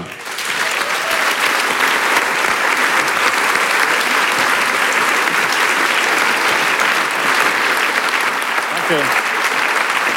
Ja. Vielen Dank. Danke. Ja, das, ah, das, das tut natürlich gut. Dieser Applaus tut gut. Danke, danke. Gerade jetzt, wo ich so langsam das Gefühl habe, wir kämpfen so auf verlorenem Posten. Ich, für mich die dramatischste Nachricht zum Anfang des Jahres. Die Klimakleber wollen sich nicht mehr festkleben. Das ist für mich, das ist für mich wirklich, also für mich das nicht mehr, also keine Konstante mehr da. Ne? Nicht mehr mehr die Klimakleber wollen sich festlegen, wenn jetzt die AfD nicht mehr rassistisch ist, was haben wir da noch? Ne? Also dann ist, dann ist aus. Ne? Ich, ich, bin ja diese, ich bin ja diese Mittelgeneration. Ich bin, ich bin zu jung, um Arschlochboomer zu sein, aber zu alt für Fridays for Future. Das ist die beschissenste Position, die du haben kannst. Ne? Nicht Fisch, nicht Fleisch, gar nichts. Außer beim Essen, da esse ich beides. aber sonst so, so mittendrin. Ne? Und jetzt wollen die sich nicht mehr festkleben. Das ist für mich so schlimm, weil ich war immer, ich habe immer gesagt, die letzte Generation, die Ziele super, die Art und Weise scheiße. Diese Festkleberei. Ich habe es im letzten Sommer einmal erlebt. Ich bin in Urlaub gefahren, also äh, geflogen, äh, also ich bin weggeflogen. Also ich fliege eigentlich nie, nur dreimal im Jahr in Urlaub, weil ich einfach so viel zu tun habe. Ne? Was ich brauche ich Urlaub, muss ich weg. Da fliege ich und da wollte ich wirklich schön mal wegfliegen, also nicht weit, nur Karibik. Und ähm, da haben die sich vor mir festgeklebt. Auf meiner Startbahn bin ich zum Piloten reingelaufen und habe gesagt, Herr Pilot, die Ziele super, aber die Art und Weise rollen Sie drüber und zwar ohne abzuheben, habe ich gesagt. Habe ich gesagt.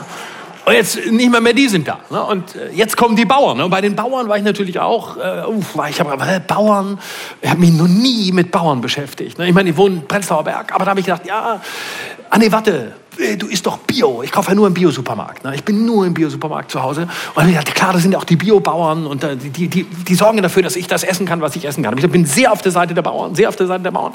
Und äh, dann habe ich im Fernsehen sie gesehen, da mit Habeck äh, ne, und so, habe ich sie im Fernsehen gesehen und gedacht, ah, so sehen die aus. Und ich dachte, ach du Scheiße. Boah, die sehen ja aus wie Toni Hofreiter Richt und... Äh, boah, und habe ich gedacht, nee, also wenn die, dann habe ich, dann ich zugehört, wie die reden und habe ich gedacht, wenn die so reden und so aussehen, dann bin ich nicht mehr für die Bauern. Jetzt kann ich auch nicht mehr für die letzte Generation sein. Was, was bleibt mir noch? Was bleibt mir noch? Ne? Ich muss Karriere als TikToker starten. Das, das müssen wir Demokraten jetzt machen. Vereint müssen wir jetzt auf TikTok sein. Jeder von euch muss, wenn er hier rausgeht, einen TikTok-Account haben, sonst überlassen wir das Feld der AfD. Die AfD ist die Partei auf TikTok. Äh, bei den anderen wollten wir nicht so recht, weil man gesagt hat, oh, Datenschutzbedenken. Datenschutzbedenken, das gibt es so in so alten Parteien, CDU, SPD, FDP, Datenschutzbedenken. Äh, und deswegen ist man da nicht. Ne? Und jetzt ist die AfD da quasi allein. Ne? Äh, gut, bei der AfD gibt es auch keine Datenschutzbedenken, außer bei äh, Treffen in Potsdam, wo äh, das geheim besprochen wird, was sowieso schon alle wussten. Ne? Da gibt es Datenschutzbedenken. Da möchte man nicht, dass darüber geredet wird. Aber sonst keine Datenschutzbedenken. Jetzt muss man natürlich auch sehen, ähm, TikTok ist ein eigenartiges Medium. Ne? Also wie, wie, funktioniert TikTok? Da gibt es Videos und tanzende junge Menschen, sexy, sehr gut aussehen, Remixe äh, und Maximilian Krah. Ne?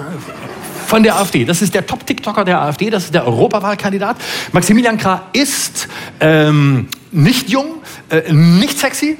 Äh, er ist eher so ein aufgedunsener, Typ, der aussieht, als wäre er Ende 70, aber irgendwie noch jünger ist. Und, und Maximilian Krah ist die erfolgreichste Gestalt auf TikTok. Wie können wir dem begegnen? Ich finde, wir schaffen es nur, wenn unsere Spitzenpolitiker sich auf diese Plattform begeben. Zum Beispiel Karl Lauterbach könnte die Cannabis-Legalisierung als Lip-Sync-Video erklären. Ne, dass er einfach sagt, das also Cannabis-Clubs, also ich, war, also ich bin immer gegen die Cannabis-Legalisierung, also ich bin dafür, also ich wollte es nicht, aber, aber, aber, aber, aber, aber, das ist TikTok. Aber, aber, aber, aber, muss Lauterbach gar nichts machen, kann sprechen wie sonst, funktioniert sofort auf TikTok. Sofort. Also, also will ich noch einmal erklären, also ich habe Cannabis legalisiert, aber ich wollte es nicht, weil ich möchte es nicht, aber ich musste es machen, weil es die anderen wollten. Und deshalb, deshalb, deshalb, wieder für TikTok, deshalb, deshalb, deshalb, für den Remix, habe ich auch eine Anti-Werbekampagne ins Leben gerufen, die heißt, Brokkoli ist mir lieber, ja? Brokkoli ist mir lieber. Ich wusste gar nicht, dass Brokkoli ordentlich knallen kann. Aber gut, und das einmal so erklärt, das einmal so erklärt, wie er Cannabis legalisiert, obwohl er es nicht wollte und es dann doch möglich macht, obwohl es gegen alles war, was er wollte, damit es dann doch äh, geraucht werden darf, aber halt nur da, wo man es äh, darf und das ist eigentlich nirgends. Also wenn er das erklärt, dann kann die AfD auf TikTok einpacken. Ja? Und das Erstaunliche ist ja, was die AfD auf TikTok macht, ist ja nicht PR, die Journalismus ergänzt, sondern PR, die Journalismus ersetzen soll. Man kann über Nazis sagen, was man will, aber Propaganda können sie. Ja, das funktioniert. So, und jetzt ist natürlich folgender Punkt interessant. Maximilian Krah, der Topstar auf TikTok von der AfD, äh, ist ja ein Mann, der gesagt hat, und das war sein erfolgreichstes Video bisher, Männer sind rechts. Also echte Männer sind rechts. Es gibt keine echten Männer links, alle rechten Männer sind echte Männer rechts. Und das, klar, also klar, also konservative Männer sind äh, rechts, äh, weil ähm, die sind reaktionär. Also Konservative sind reaktionär. Warum? Da steckt Reaktion drin. Sie reagieren auf einen Bedeutungsverlust. Ne? Also, dass man als Mann heute nichts mehr darf. Man kann nichts mehr machen. Ne? Man muss beim Abwasch helfen, ne? das Zuhören. Ne? Äh, reden. Ne? Äh, man hat viel zu sagen, körperliche Kraft wird nicht mehr eingefordert, Frauen haben das Sagen, man muss Frauen folgen, die Chefs sind, die viel kommunikativer und empathischer sind als man selbst. Und nicht mal mehr im Aufzug kann man einfach mal spontan einer Frau unter den Rock fassen, darf man alles nicht mehr. Ist alles vorbei. Ne? Ist alles vorbei. Ne? Was willst du da machen als Mann? Da kannst du, wenn du so ein Maximilian Krah bist, bist du am Ende. Ne? Was sollst du noch machen? Jetzt musst du reden statt draufhauen. Verdammte Scheiße, das hat man nicht gelernt. Ne? Also ist der Mann am Ende. Ne? Und da ist Maximilian Krah natürlich jetzt hochaktuell, denn wir haben ja neulich diese Studie ähm, bekommen, in der stand, dass international Männer konservativer werden, während Frauen liberaler werden. Ja, und das ist interessant. Das gab es nämlich bisher so nicht, weil eine Generation entweder insgesamt konservativer oder insgesamt liberaler wurde. Äh, klar, Frauen haben natürlich äh, die Top-Chancen. Ja, sie entscheiden, äh, mit wem sie ins Bett gehen, wen sie heiraten, äh, mit wem sie fremdgehen, von wann sie sich scheiden lassen. Entscheiden alles Frauen. Ne? Klar, da, da hatte man nichts zu sagen. Und deswegen werden Männer konservativer. Jetzt kann man sagen, das war schon immer so. Hitler und Stalin waren immer Männer. Rosa Luxemburg eine Frau. Heute ist es ein bisschen anders. Heute ist Alice Weidel eine Frau.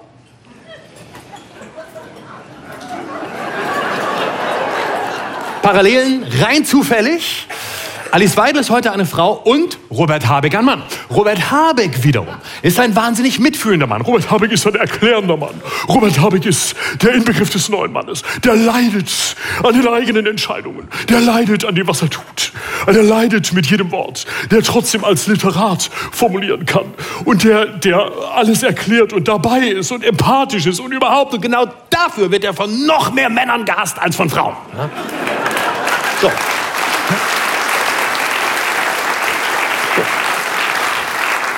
Jetzt ist aber spannend Folgendes, nämlich man hat herausgefunden, dass die, der größte Unterschied zwischen konservativen Männern und liberalen Frauen ist in Südkorea. Da gibt es also nicht nur eine Trennung zwischen Nord- und Südkorea, sondern auch eine Trennung in Rechts- und Linkskorea.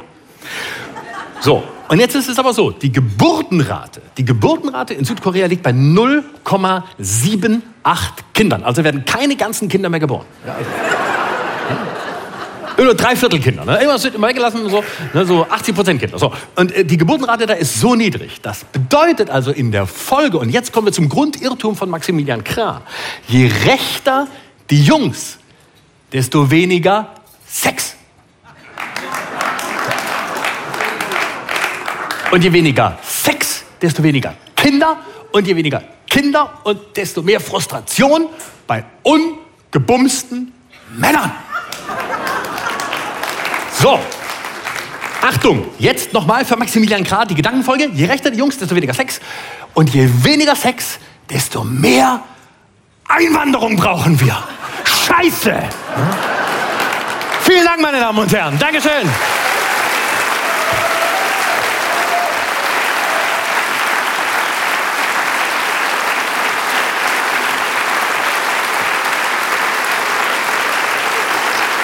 Wow.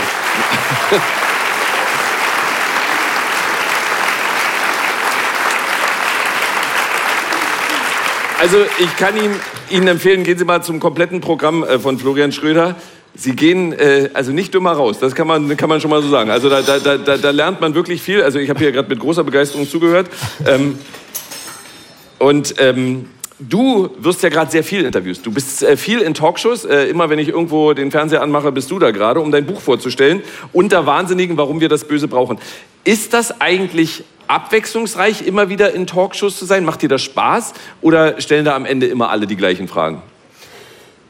Ja und nein. die Frage ist nur, zu welchem Teil der Frage gehört die Antwort ja und zu welchem Teil der Frage gehört die Antwort nein. Nee, ich, ich mache das tatsächlich ganz gern, weil ich bin mittlerweile dazu übergegangen, die Fragen, die man mir stellen soll, einfach vorher an die Redaktion zu schicken. Und äh, dann werden die einfach so gestellt, weil klar, es ist überall immer weniger Geld in der Redaktion. Man ist froh, wenn die Gäste die Arbeit abnehmen. Das meint er nicht ernst, ja, nur kurz dazu gesagt. Nicht? Ähm, äh, Doch. Hast du dein eigenes Buch, über das du jetzt ja so viel redest, du hast dich ja, damit ist ja schon ein bisschen her, dass du das geschrieben hast, ähm, hast du das dann nochmal gelesen, als es im Buchladen stand? Äh, vielleicht auch, um auf dem aktuellen Stand zu sein. Was habe ich da eigentlich geschrieben? Weil es ist ja wirklich jetzt eine Weile her. Ähm, also naja, es ist im August letzten Jahres fertig geworden und äh, ich weiß, was ich geschrieben habe, also ich kann es mir merken. Ähm, das letzte Mal, dass ich selbst gelesen habe, war unmittelbar vor Drucklegung. So die letzten Fahnen, die man dann so vom Verlag bekommt, die lese ich immer noch mal. Und dann so die letzten Korrekturen und dann weiß ich, das steht drin. Und, da da trotzdem noch ein Fehler drin? Und dann sind ab und zu Schreibfehler drin oder so und dann ärgert man sich, aber dann für die zweite Auflage wird es dann korrigiert. Aber das reicht mir. Danach äh, lese ich eigentlich nur noch mal rein, wenn ich noch mal irgendein Detail brauche oder wenn sich irgendwas geändert hat, denke ich, oh, das müsste ich jetzt mal aktualisieren und dann wird es mit der nächsten Auflage wieder aktualisiert. Wir reden gleich über den äh, Friedenskanzler Olaf Scholz, über den äh, zuletzt so einiges äh, zu lesen war. Glaubst du, dass er damit seine Rolle und seine Popularität finden kann? ich finde schön, dass die Worte Popularität und Rolle in einem Satz mit Olaf Scholz überhaupt benutzt werden. Das ist für mich eigentlich eine Pointe an sich, da kann ich nichts mehr hinzufügen. Die Antwort ist nein. Ja, gut. Vom 11. bis zum 13. März können Sie Florian Schröder mit seinem Programm Neustart in den Berliner Wühlmäusen erleben. Also Im April. Äh, April, genau. Ich dachte gerade, ich hatte Ihnen eben am Anfang April gesagt und jetzt sage ich März. Ja, genau. Also vom 11. bis 13. April in den Wühlmäusen. Es gibt noch ein paar Karten. Es ist fast immer ausverkauft. Also wenn Sie hinwollen, sichern Sie sich rechtzeitig Karten. Berliner Wühlmäuse. Ähm, äh, und äh, da werden Sie noch mehr solche klugen Aussagen von Florian Schröder erleben. Vielen Dank. Dankeschön. Danke dir. Florian Vielen Dank Schröder. für die Aufmerksamkeit. Dankeschön.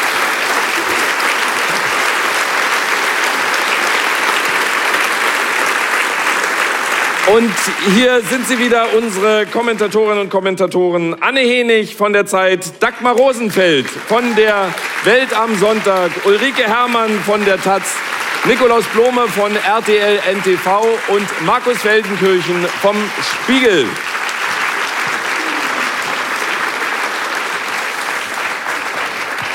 Ich habe eben schon angedeutet, fangen wir mit Anne Henig an. Olaf Scholz hat sich zuletzt mal mit markigen Sätzen zu Wort gemeldet. Wörtlich sagt er, keine deutsche Kriegsbeteiligung. Um es klipp und klar zu sagen, als deutscher Bundeskanzler werde ich keine Soldaten unserer Bundeswehr in die Ukraine entsenden. Das gilt. Darauf können sich unsere Soldatinnen und Soldaten verlassen und darauf können Sie sich verlassen. Und da dachte ich, er weist da etwas zurück, was so direkt keiner gefordert hat, auch wenn äh, Macron das Thema tatsächlich angesprochen hat. Kann das trotzdem bei Wählerinnen und Wählern gut ankommen, Olaf Scholz als Friedenskanzler? Kluge Strategie. Ich sehe das ganz anders als Florian Schröder. Ich finde es wirklich eine kluge Strategie. Ähm, da muss man ja erstmal sich vergegenwärtigen, dass die SPD in einer wahnsinnig schlechten Situation ist. Also sie ist weit entfernt von den Erfolgen früherer Jahrzehnte. Äh, sie steht bei 14 bis 16 Prozent, obwohl sie den Kanzler stellt, was wirklich, also wirklich äh, eine Katastrophe für diese Partei ist. Und ihr gelingen aber punktuell so Befreiungsschläge. Die Bundestagswahl 2021 war ein Befreiungsschlag, äh, der gelungen ist, auch weil der CDU-Kandidat irgendwie ein Imageproblem hatte und weil sich die Deutschen dann irgendwie in einer kurzen Phase recht wohlfühlten mit, mit Olaf Scholz, weil man den kannte und weil er einem wohlig vertraut vorkam. So.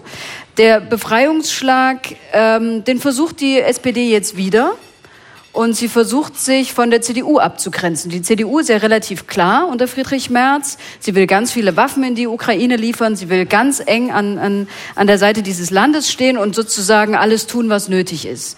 Das will Olaf Scholz nicht. Und ich glaube, dass das in diesem Wahljahr ziemlich geschickt ist, weil die Mehrheitsmeinung in Ostdeutschland eine andere ist. Dort ist man skeptisch gegenüber der Lieferung schwerer Waffen.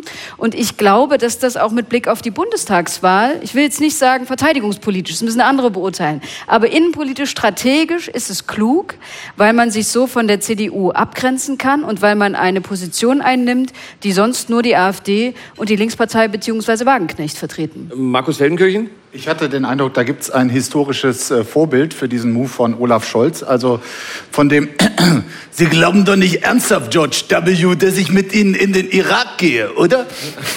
so, das ist natürlich... Ähm, ähm, das hat funktioniert damals. Diese, das hat total ja. äh, funktioniert.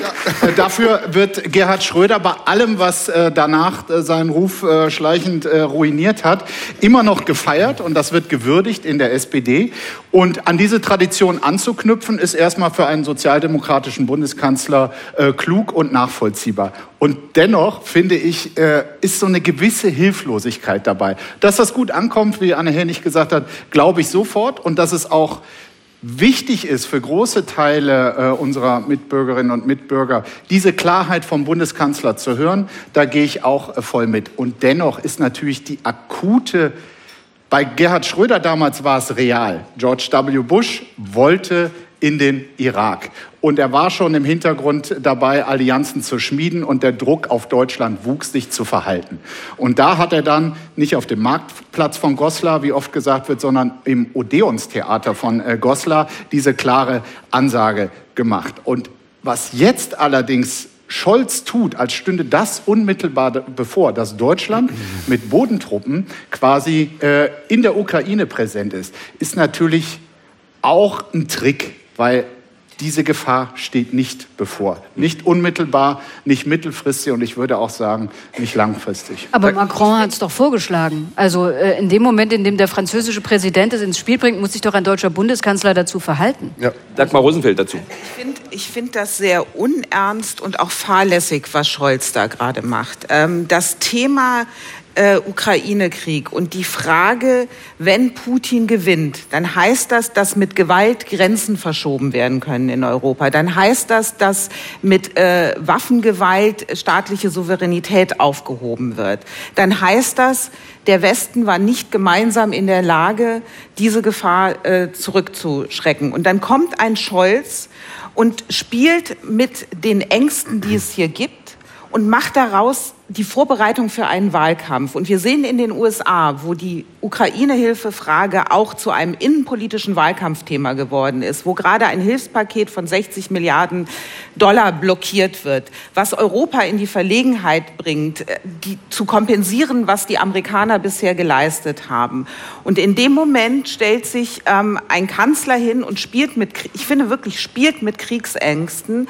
Und wir haben dieses Auseinanderbrechen einer einer gemeinsamen europäischen Verteidigungslinie, in dem am Montagmorgen Scholz vor Chefredakteuren äh, bei einer DPA-Konferenz das Nein zum Taurus erklärt, wo am Donnerstag seine eigene Koalition im Bundestag eigentlich einen Antrag beschlossen hat, der zum einen zum ersten Mal gesagt hat, gemeinsam als Ampelkoalition, die Ukraine muss diesen Krieg gewinnen dieses ein Wording, was man von Scholz nie gehört hat, festgelegt hat in den Grenzen von 1991 und sich darauf geeinigt hat, weitreichende Waffensysteme zu liefern. Ja, das Wort Taurus ist darin nicht aufgetaucht, aber sehr viele in der Koalition, FDP und Grüne, haben darunter sehr wohl den Taurus verstanden. Das räumt Scholz am Montag mal eben ab und zwar nicht im Parlament, wo die Debatte hingehört hätte. Da war er am Donnerstag gar nicht dabei. Und abends stellt sich Macron hin und fabuliert von Bodentruppen.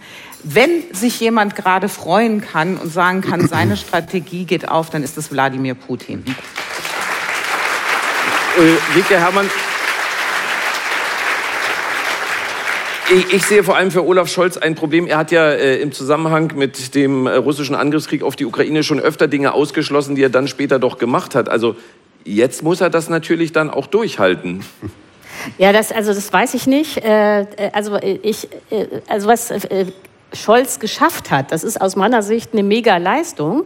Ähm, äh, Deutschland ist ja äh, nach den USA das Land, das am meisten an die U äh, Ukraine geliefert hat, in absoluten Summen. Wir sind schon weit über 40 Milliarden äh, an Hilfe. Auch da gibt es zwei Statistiken. Das eine in absoluten Summen, wie Sie ja, sagen, und das, das andere, andere prozentual relativ, auf, relativ äh, zum, Vermögen Ja, genau. Wenn man jetzt das äh, ja. in Bezug setzt auf unsere Wirtschaftsleistung, dann sind andere Länder natürlich weiter vorne, die baltischen Staaten, Norwegen und so. Aber wenn man jetzt einfach mal Deutschland nimmt als äh, Gesamtvolkswirtschaft, äh, dann sind wir vorne dabei.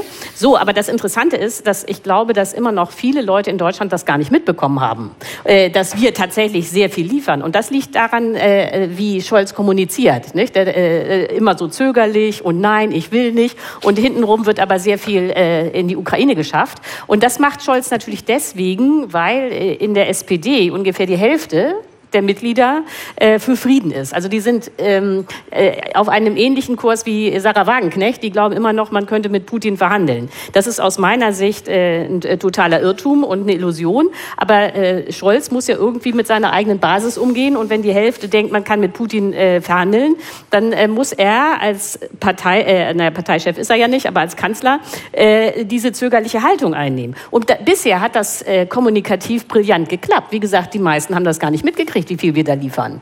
Äh, und äh, jetzt bin ich auch gespannt, wie er aus der Taurus-Nummer rauskommt. Ne? Das, äh, äh, aber er wollte ja auch keine Leopard 2 äh, liefern und wir waren ja alle dabei und keine Marder und keine Geparden und so. Und jetzt ist jeder stolz, wie die Geparden da in der Luftverteidigung agieren. Also vielleicht, äh, also äh, ohne Taurus geht es jedenfalls aus meiner Zu Sicht dieser Diskrepanz, auf die ja. Dagmar Rosenfeld Markus hingewiesen hat, dieser äh, mhm. gemeinsame Antrag der drei Ampelfraktionen im Deutschen Bundestag, das war tatsächlich also nochmal so eine halbe äh, Zeitenwende obendrauf äh, mit Blick auf die Ukraine, die Bereitschaft, wie man sie unterstützen will und auch ganz klar die Forderung, also die Ukraine muss gewinnen und zwar muss auch zurückgewinnen, nämlich die schon bereits annektierte Krim und die Ostgebiete in der Ostukraine ohnehin. Ich glaube, da war die Autorität des Bundeskanzlers in Wahrheit von den eigenen, äh, ihn tragenden Fraktionen schon so ein ganz klein bisschen angekratzt, weil aus den Fraktionen kam der Wunsch nach mehr. Dieser Wunsch kam nicht aus dem Kanzleramt und dann hat man lange miteinander gerungen, um es so halbwegs gesellschaftsfähig zu machen. Dann kam so eine krumme Formulierung raus, also dass auch die Lieferung weitreichender Waffen, ich weiß gar nicht, ob es so viele andere Systeme als das Taurus-System gibt, was darunter überhaupt äh, fallen könnte. Das kam dann so da rein. Und dann stellt sich das Kanzleramt und der Kanzler später wieder dumm und, und sagt quasi, nein, nein, aber das, damit ist nicht der Taurus gemeint. Im Gegenteil, er sagt sogar weiter nicht. Das ist einfach eine sehr, sehr schlechte Kommunikation, wo dann kein Gesamteindruck, der kohärent ist, daraus entstehen kann. Nikolaus Blume, äh, Doppelfrage. Ähm, erstens, sind Sie für die Lieferung von Taurus-Marschflugkörpern und zweitens, werden sie denn am Ende geliefert werden? Ich glaube, ich, mein Eindruck, also ich bin echt kein Militärexperte, aber mein Eindruck ist, was von allem, was man lesen kann oder hören kann, ist, dass das sicherlich gut wäre für die ukrainische Kriegsführung, aber nicht entscheidend. Entscheidend scheint doch zu sein, dass die zu wenig Munition haben. Ja.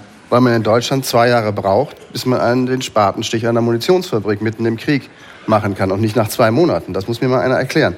Wenn alle wissen, wir brauchen diese komischen Artilleriegeschosse, das ist ja nichts Neues braucht es zwei Jahre, bis der Bundeskanzler kommt und den Spatenstich macht. Also entweder hat die Firma gepennt oder die Bundesregierung hat irgendwas falsch gemacht. Aber das finde ich das eigentliche Debakel, von dem dieses kunstvolle Geschwurbel in dem Antrag, äh, nicht bei dir, mein lieber Kollege, ähm, in dem Antrag äh, ja nur ablenkt. Also klar, wenn das geliefert wäre, wäre es vielleicht ein Tick besser für die Ukraine, aber das andere ist deutlich wichtiger. Mir ist jetzt im Zusammenhang mit dem äh, Tod von Alexei Nawalny noch etwas aufgefallen und vielleicht kann mir das diese Runde beantworten. Da fordern jetzt viele Politikerinnen und Politiker Konsequenzen und äh, zum Beispiel verhängen dann die USA ein weiteres Sanktionspaket. Und ich frage mich jedes Mal, wenn die nächste Sanktionspaketsrunde gedreht wird, warum geht das überhaupt noch? Ich dachte, jetzt sind schon fast alle Sanktionen verhängt. Kann mir das jemand also wirklich ernsthaft erklären? naja, der Aha-Effekt äh, ist schon richtig. Es wurden halt nicht alle Sanktionen verhängt und äh, jede Nation hat natürlich darauf geguckt, irgendwie, okay, was können wir am leichtesten verkraften, wenn wir hier was machen, wenn wir da was machen. Da ist Deutschland ehrlich gesagt mit äh, ähm, dem äh, erstmal der Bereitschaft auf äh, russisches Gas inzwischen ganz zu verzichten, äh, einen sehr viel weiteren Weg gegangen als die USA, weshalb da glaube ich auch noch mehr Kapazitäten sind. Aber ja, die Wahrheit ist, es, es gab damals quasi quasi das, das Bedürfnis, eine Antwort zu geben, sowohl militärische Unterstützung an die Ukraine als auch wirtschaftliche Sanktionen.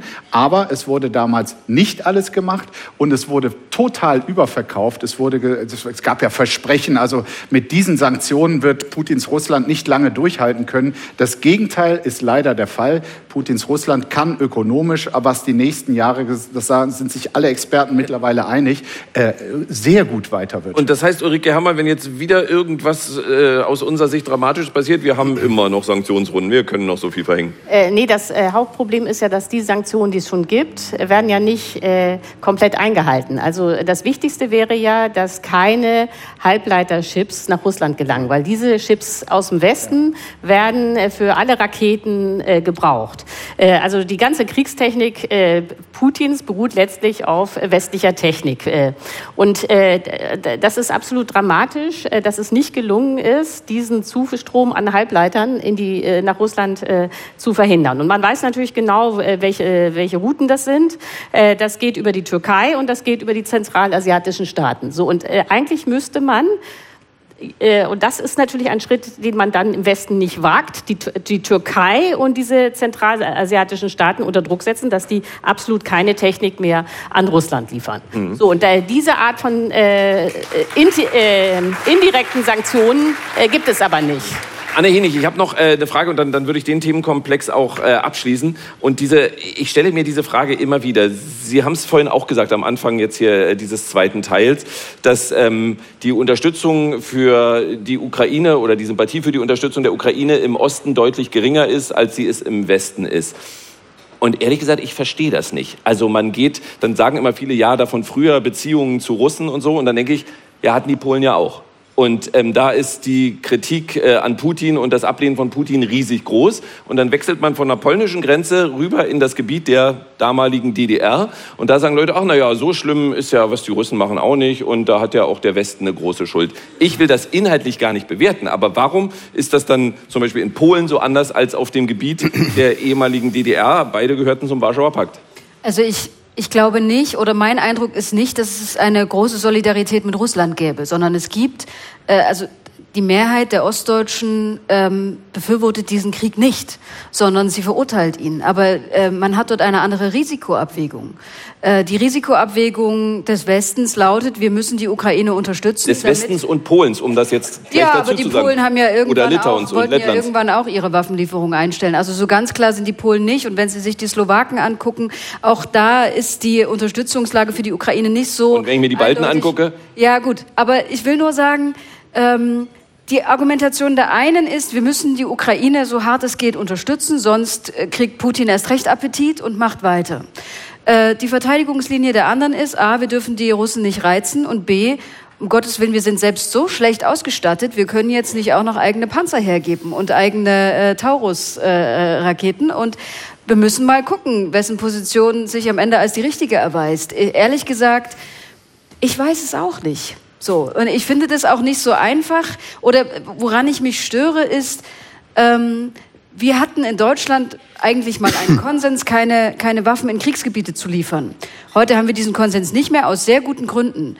Aber wenn der Konsens heute lautet, natürlich müssen wir Waffen in Kriegsgebiete liefern, ist doch ganz klar, man kann zu gar keiner anderen Position kommen, dann werde ich auch skeptisch. Also wenn wir über etwas verschiedener Meinung sein dürfen, dann doch über die Frage, wie heftig wir uns in einen Krieg einmischen, der anderswo stattfindet, von einem Land, das nicht unser Bündnispartner ist. Ähm, ich glaube nicht, ähm, ich, mein Eindruck ist nicht, dass irgendjemand in Ostdeutschland oder eine relevante Menge von Menschen sagt, sie unterstützen diesen Krieg, sie verurteilen ihn.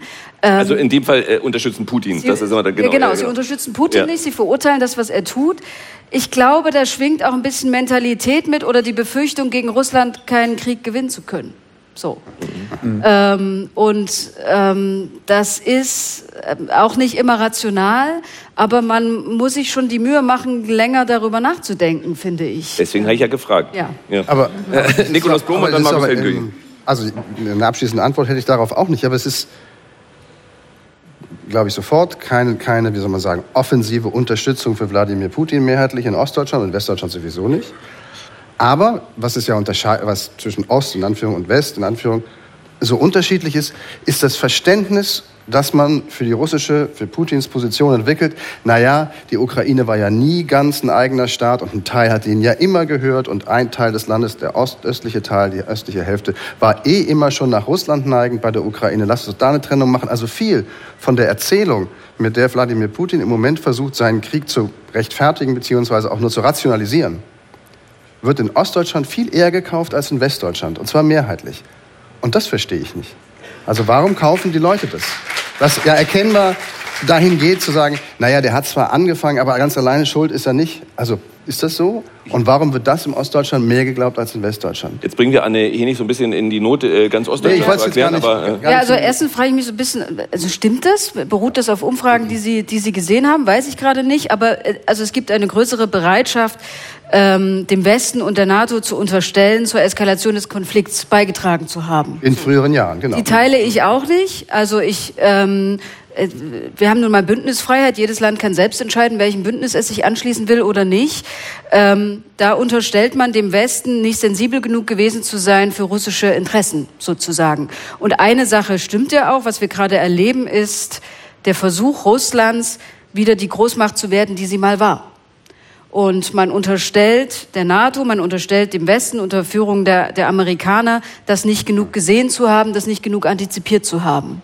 Ich unterstelle das dem Westen weniger als andere in Ostdeutschland, aber natürlich muss sich der Westen selbstkritisch diese Frage stellen, warum man ähm, nicht noch klarer gesehen hat, was Putin im Schilde führt und warum man keine anderen oder früheren Antworten darauf gefunden hat, zum Beispiel, indem man stärker aufrüstet, als wir es getan haben.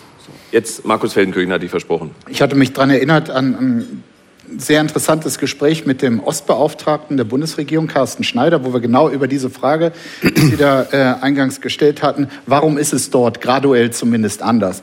Und seine Erklärung war, ähm, es geht ein bisschen in die Richtung, was, was Anne Henig auch gesagt hat, ähm, also es ist keinesfalls so, wie gerne unterstellt wird aus dem Westen, dass da äh, während der Zeit der DDR da große kulturelle Brüderschaft und Vermischung und ach, der Russe, wir haben ihn doch so lieb und so. Im Gegenteil, also viele Erfahrungen, die zum Beispiel äh, Westdeutsche mit äh, Amerikanern äh, gemacht haben, die hier in den Kasernen waren, wo man gemeinsam äh, in die Diskothek gegangen ist, wo es auch viele Hochzeiten, also äh, Ehen gab und äh, die tatsächlich eher als Freund, der auch da ist, gesehen wurde, war glaube ich, das Gefühl ähm, mit, den, äh, mit den Russen in der DDR eher so noch als Kontrollmacht, wenn nicht gar äh, Besatzer. Und da gab es auch wenig äh, Vermischung und Grund äh, irgendwie zum, äh, zur gemeinsamen Freundschaft, sondern dass eher der Respekt davor da war, weil man auch gesehen hat, was russische Panzer in Prag gemacht haben. Und ähm, dass, es, dass doch eher Angst da eine Rolle spielt, äh, kollektiv. Und da habe ich dann ehrlich gesagt schon wieder mehr Verständnis für, wenn man quasi aus der Nähe äh, die Bedrohung gesehen hat. Und gegen Ängste, ja, da kann man zwar sagen, also ähm, das ist nicht klug und mutig sein und äh, sich dahinstellen und dann äh, wird Putin schon wissen, wo seine Grenzen sind. Aber für, für Ängste muss man, so irrational sie sind, eigentlich immer auch Verständnis haben. Mhm. Wollte Dagmar Rosenfeld noch was dazu sagen, sonst würde ich das Thema wechseln, aber dann noch der eine Punkt dazu. Der letzte Punkt, äh, ich glaube, da kommen wir dann aber auch auf das Thema Wahl, anstehende Wahlen. Ähm, für Ängste Verständnis haben ist das eine, das andere ist Ängste schüren oder auf Ängsten dann Politik zu machen. Und ich finde, wenn Olaf Scholz immer wieder darüber redet, Kriegspartei zu werden oder auch dieser Satz, ich schicke keine deutschen Soldaten in die Ukraine, die niemand gefordert hat, dann ist das ähm, Ängste zu nutzen, um sich politisch zu profilieren. Und jetzt sage ich es mal ganz zugespitzt.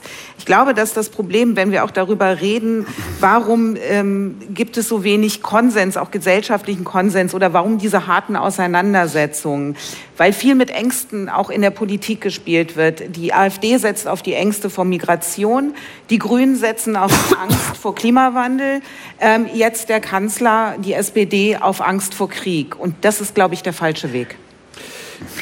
Hat sich denn. Darf ich dazu was sagen? Also ich glaube, das wäre jetzt fatal zu sagen, Angst ist gleich Angst. Also äh, ich muss sagen, äh, die Angst vor dem Klimawandel ist äh, berechtigt, ja, weil alle äh, das muss einem ja, nein, das äh, muss einem in aller Härte klar sein. Die Messdaten in der Realität sind alle schlimmer als das schlimmste Worst-Case-Szenario des Weltklimarats. Wir haben hier gerade einen Februar hinter uns gebracht, der war fünf Grad zu warm. Ja, das ist, äh, das ist, äh, keiner kann das wirklich erklären. Das zeigt nur, äh, der Klimawandel geht noch viel schneller, als man dachte. Und wenn da die Leute Angst haben, ne, dann liegen die genau richtig. Ich habe nicht äh, das ist äh, nochmal.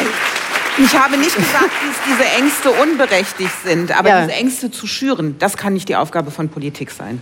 Gut, ich komme mal zum nächsten Thema, ähm, äh, äh, wobei wir da dann relativ nah dran bleiben und ähm, da würde ich dann äh, äh, vielleicht auch mit Anne Henig anfangen wollen. Hat sich die Stimmung in Deutschland gesamt gegenüber der AfD grundlegend geändert nach den Korrektivrecherchen zu diesem Treffen, bei dem unter anderem Mitglieder der AfD und der Identitären Bewegung dabei waren und bei dem über Pläne zu einer Massendeportation gesprochen wurde? Also hat sich die Stimmung grundlegend geändert? Hat, war das so ein Einschnitt? Es war schon ein Einschnitt. Grundlegend geändert finde ich nicht. Die AfD ist ja immer noch recht stark im Bund bei 18 Prozent, aber sie hat verloren. Und sie hat äh, eine Sache dazugelernt. Sie dachte bislang, dass es ihr überhaupt nichts ausmacht, wenn über ihre eigene Radikalisierung berichtet wird. Sie dachte, es nützt ihr sogar noch. Äh, jetzt stellt sie fest, dass das nicht der Fall ist, ähm, sondern sie stellt fest, dass die Berichterstattung von Korrektiv und alles, was darauf folgte, ähm, nicht nur Journalisten und Politiker erschreckt hat, sondern auch eine breite Masse in der Bevölkerung, die auf die Straße geht und sagt, um Gottes Willen, guckt euch das an. Ähm, äh, das geht zu weit. Das wollen wir hier nicht. Und das hat der AfD schon geschadet. Man sieht es in den Umfragen, man sieht es auch in der gesellschaftlichen Stimmung, man sieht es auch daran, wie sie selber in den Debatten sich positioniert. Man sieht es auch daran, wenn man mit AfD-Politikern spricht, worüber die diskutieren. Lange gab es überhaupt keine inneren Diskussionen darüber, wie die Partei sich ausrichtet, ob die stetige Radikalisierung, die auch ich so wahrnehme, ob die der richtige Weg ist. Inzwischen gibt es leichte Ansätze einer solchen innerparteilichen Debatte wieder, aber ähm, die AfD ist trotzdem wahnsinnig stark und die AfD ist in Ostdeutschland, ähm, kann sie sich gute Chancen ausrechnen, irgendwo stärkste Kraft zu werden. Also es hat sie nicht halbiert, aber geschwächt schon. Der, der Spiegel äh, äh, schreibt gerade, dass es im Osten ein neues Selbstbewusstsein gegen Rechtsextremismus gibt. Nehmen Sie das auch wahr? Das ist aber schon immer der Fall gewesen. Dass, äh, also die AfD erhält große Unterstützung in Ostdeutschland, aber gibt es auch einen großen Teil der Bevölkerung, der das nicht will. Nur deswegen. Ähm, Nur deswegen ist es ja in der Vergangenheit überhaupt möglich gewesen, Wahlen gegen diese Partei zu gewinnen. Also sie stand ja auch in der Vergangenheit schon oft in den Umfragen sehr gut da, so als könnte sie stärkste Kraft werden. Ihr ist es bislang in Ostdeutschland bei Landtagswahlen nicht gelungen. Und zwar, weil sich die Wähler eigentlich linkerer Parteien, dann der Ministerpräsidentenpartei angeschlossen haben. In Sachsen-Anhalt war es die CDU, in Mecklenburg-Vorpommern haben dann viele Schwesig gewählt, also SPD. Immer ging es darum, die AfD zu verhindern. Ich weiß nicht, ob die alle so große Haseloff- oder Schwesig-Fans waren, sondern es ging darum, ähm, die Alternative zur AfD stark zu machen. Was, was diese Korrektivrecherche geschafft hat, finde ich bis heute ehrlich gesagt sehr verblüffend, weil sie hat ein Denken und auch ein paar Pläne äh, ähm, zutage gefördert, an die Öffentlichkeit gebracht, wo die Eingeweihten schon längst wussten, ja, ist doch klar, dass die Identitären, Herr Sellner zum Beispiel, äh, genau solche Parolen haben, solche Vorstellungen haben. Ist doch klar, dass weite Teile auch der organisierten äh, AfD-Politiker äh, äh, so denken. Und trotzdem war quasi der Bericht darüber, vielleicht lag es auch daran, weil zwei ehemalige CDU-Mitglieder äh, mit dabei waren und der Büroleiter von Alice Weidel, äh, so dass und das Ganze etwas etwas ähm, Konspiratives hatte, äh, dass das wie ein Weckruf war. Und das ist ein Wert an sich, selbst wenn die Experten sagen, das wussten wir schon äh, seit fünf Jahren. Und ich glaube, dass seither etwas geschieht in unserer Gesellschaft, was immens wichtig ist und was quasi so was Emanzipatorisches hat. Bisher war es ehrlich gesagt so, wir Journalistinnen und Journalisten, Bürgerinnen und Bürger haben eher all die, die nicht AfD-Propaganda ähm, befürworten, verängstigt darauf gestarrt. Gott, oh, jetzt die Umfrage und jetzt sind sie noch größer und äh, dann sind sie im Herbst vielleicht irgendwo an der ersten Regierung. Was soll man denn machen? Nein, das ist wirklich ein emanzipatorischer Akt, der seitdem stattfindet, dass überall in der Republik Demonstrationen angemeldet werden, dass Leute bereit sind, quasi für ihre äh, Überzeugung und sei es nur quasi der Minimalkonsens. Wir dürfen die Demokratie nicht gefährden. Auf, diesem, auf dieser Plattform können wir von links bis äh, konservativ so munter streiten, wie wir wollen. Aber da, wo etwas wirklich in Frage gestellt wird, was mit der Kernsubstanz zu tun hat. Da bewegen wir uns jetzt mal auf die Straße, zeigen Flagge und zeigen den anderen, die sehr auf Präsenz auf der Straße bisher äh, gesetzt haben, dass es eine, eine große Mehrheit gibt, die diesen Humbug einfach nicht will.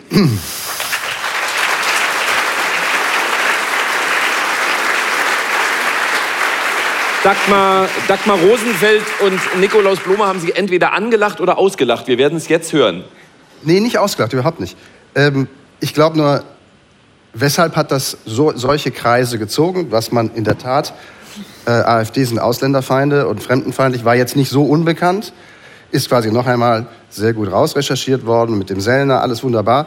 Weshalb hat das so gezogen in der Bevölkerung? Ich glaube, weil parallel es eben realistisch und nicht nur noch als Hirngespinst oder Wahnvorstellung, sondern realistisch erscheint, dass unter ganz bestimmten, gar nicht so unwahrscheinlichen Bedingungen in Sachsen ein Ministerpräsident der AfD die Mehrheit der Mandate im Saal, im, im Landesparlament bekommt. Und dann ist er einfach Ministerpräsident. Das heißt, wir schauen jetzt auf die AfD-Programmatik und all die Äußerungen und all die Typen durch die Brille, huiuiui, was würden die machen, wenn sie könnten? Denn sie könnten vielleicht demnächst das tun, was sie wirklich wollen. Und dann ist natürlich Fremdenfeindlichkeit, diese Vorstellung, wir putzen einfach alles, was nicht aussieht wie Kartoffelweiß und Deutsch, aus dem Land raus, hat eine ganz andere Wucht, als wenn das nur irgendwie so Prosa von Alice Weidel ist, die einfach irgendwie was träumt. Nein, das ist kurz vor der Realisierung. Und ich finde, ja, schön, dass toll und das begrüße ich auch, dass wir so breiten Konsens haben in der Bevölkerung. Das klingt aber so ein bisschen spöttisch, finde ich. Nein, ist nicht spöttisch, echt nicht.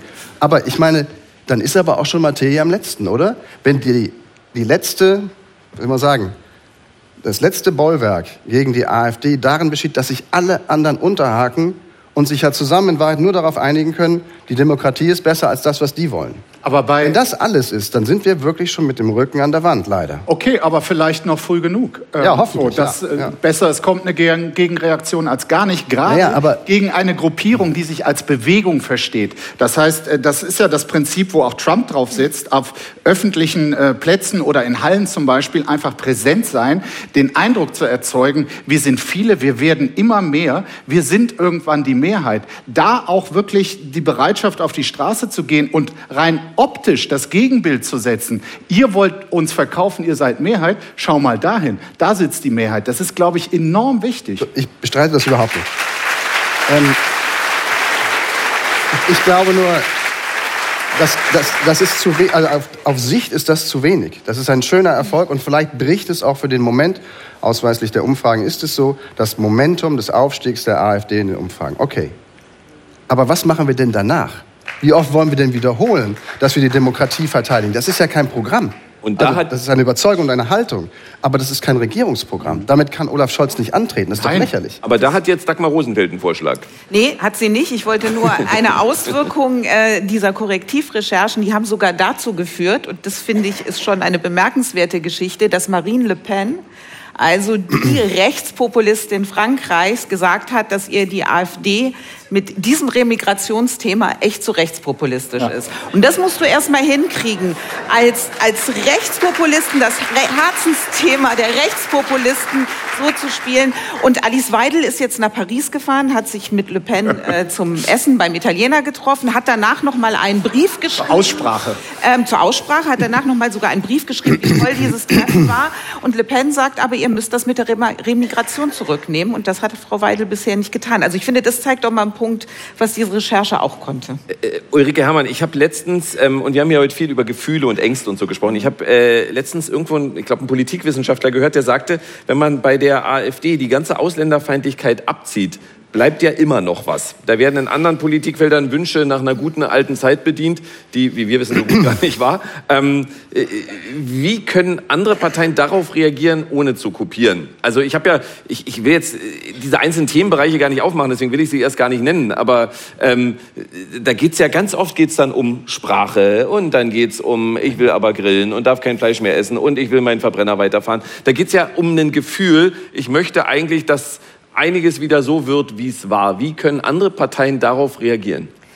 Ja, also was ich sehr interessant finde an der AfD, das hat ja eigentlich auch Florian Schröder vorhin schon thematisiert, ist ja, die wollen zurück äh, zur Familie, wo die Hausfrau äh, am äh, heimischen Herd äh, die Kinder erzieht. Nicht? Ähm, also das äh, ist auch sehr stark eine Männerpartei, äh, wo das traditionelle Frauenbild äh, sich herbeigewünscht wird. Und das ist natürlich für Frauen äh, nicht attraktiv. Ähm, das ist äh, die eine Einfallsschneise. Und das andere, was ja an der AfD auffällt, ist, ähm, das hat auch mit ihrer Gründungsgeschichte zu tun. Sie ist ja mal, äh, das hat man längst vergessen, von äh, Volkswirtschaftsprofessoren gegründet worden als Reaktion auf die Eurokrise und als Reaktion auf die Euro-Rettung. Ähm, und diese ganzen Volkswirtschaftsprofessoren sind längst alle ausgetreten, aber zurückgeblieben ist ein extrem neoliberales Wirtschaftsprogramm. Und und äh, der Witz ist ja, die AfD ist die größte Arbeiterpartei und die Arbeiter würden aber, wenn dieses Wirtschaftsprogramm umgesetzt würde, extrem verlieren.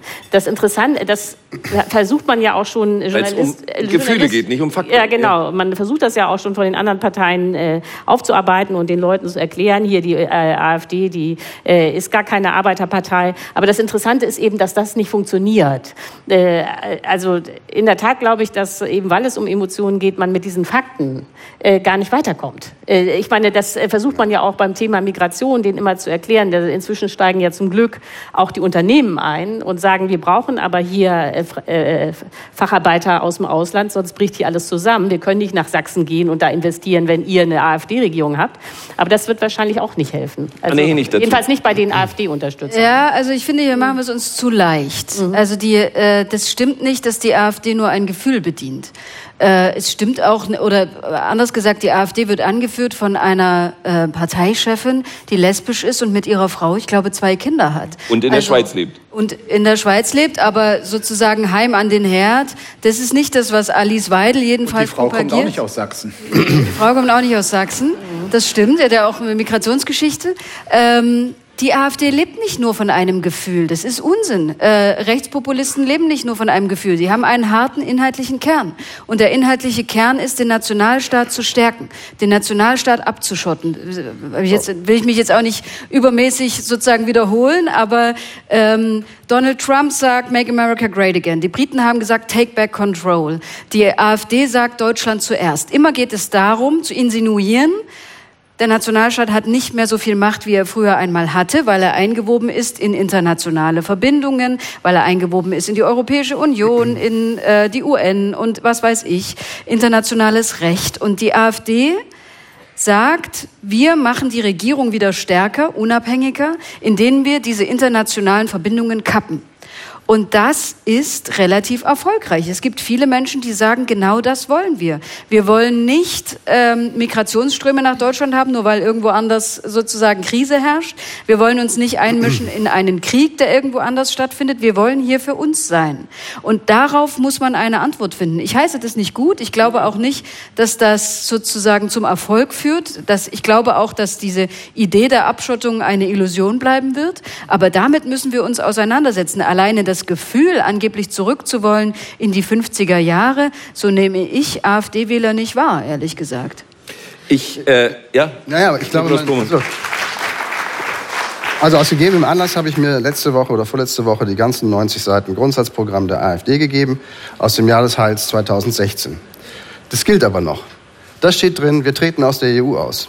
Wir, da steht drin, wir treten sofort aus dem Euro aus. Wir beenden dieses gescheiterte Experiment. Wir wollen eine andere EU. Äh, wir wollen absolut gar keinen Klimaschutz mehr. Wir treten aus allen Klimaschutzvereinbarungen aus und hören morgen auf, Windräder zu bauen. Das steht da alles wörtlich drin. Vielleicht langt es, eine Partei, die kurz davor ist, einen Ministerpräsidenten in Sachsen oder in Ostdeutschland mutmaßlich stellen zu können, beim Wort zu nehmen. Diese Partei möchte zur Goldwährung zurück. Auch das steht in dem Programm drin. Zur Goldwährung. Dann haben wir eine Schuldenbremse. Ähm, dann haben wir eine echte Schuldenbremse. Die will selbst ich nicht. Das war ein unfairer Tiefschlag, aber ja. Die, die will zur Goldwährung zurück. Das steht da drin, wir brauchen eine Gold, also wir wollen das deutsche Gold zurückholen, das in Teilen in der Tat in den USA liegt, warum auch immer. Und wir werden das mutmaßlich beim Währungsübergang aus dem Euro in eine andere Währung als Deckung, mindestens zeitweilige Deckung brauchen. Die spinnen. Kann man die Leute mal beim Wort nehmen und sagen, was bedeutet es eigentlich für ihre Jobs oder für die Jobs auch in Ostdeutschland, wenn der Exportanteil der Firma in den europäischen Raum, beziehungsweise die EU oder in den Euroraum, wegfällt. Weil alle anderen Länder das machen, was sie vor dem Euro gemacht haben, kompetitiv abzuwerten. Also die Wettbewerbsposition Deutschlands ähm, zu verschlechtern. Dann sind die Jobs weg. Kann man das den Leuten mal erklären? Es kann nicht so schwer sein.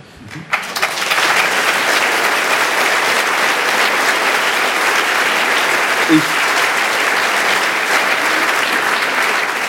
Wir haben nicht mehr richtig viel Zeit, deswegen versuche ich es nochmal mit einer Frage. Ich, hab, äh, ich hatte eine sehr besondere Woche. Ich habe in dieser Woche auch mit dem sächsischen Ministerpräsidenten Michael Kretschmer und Brandenburgs äh, Amtskollegen Dietmar Woidke zusammengesessen. Beide waren sehr zuversichtlich, dass sie nach der Wahl noch die Landesväter bleiben werden. Sind die beiden zu Recht optimistisch? Vielleicht erst mal Dagmar Rosenfeld.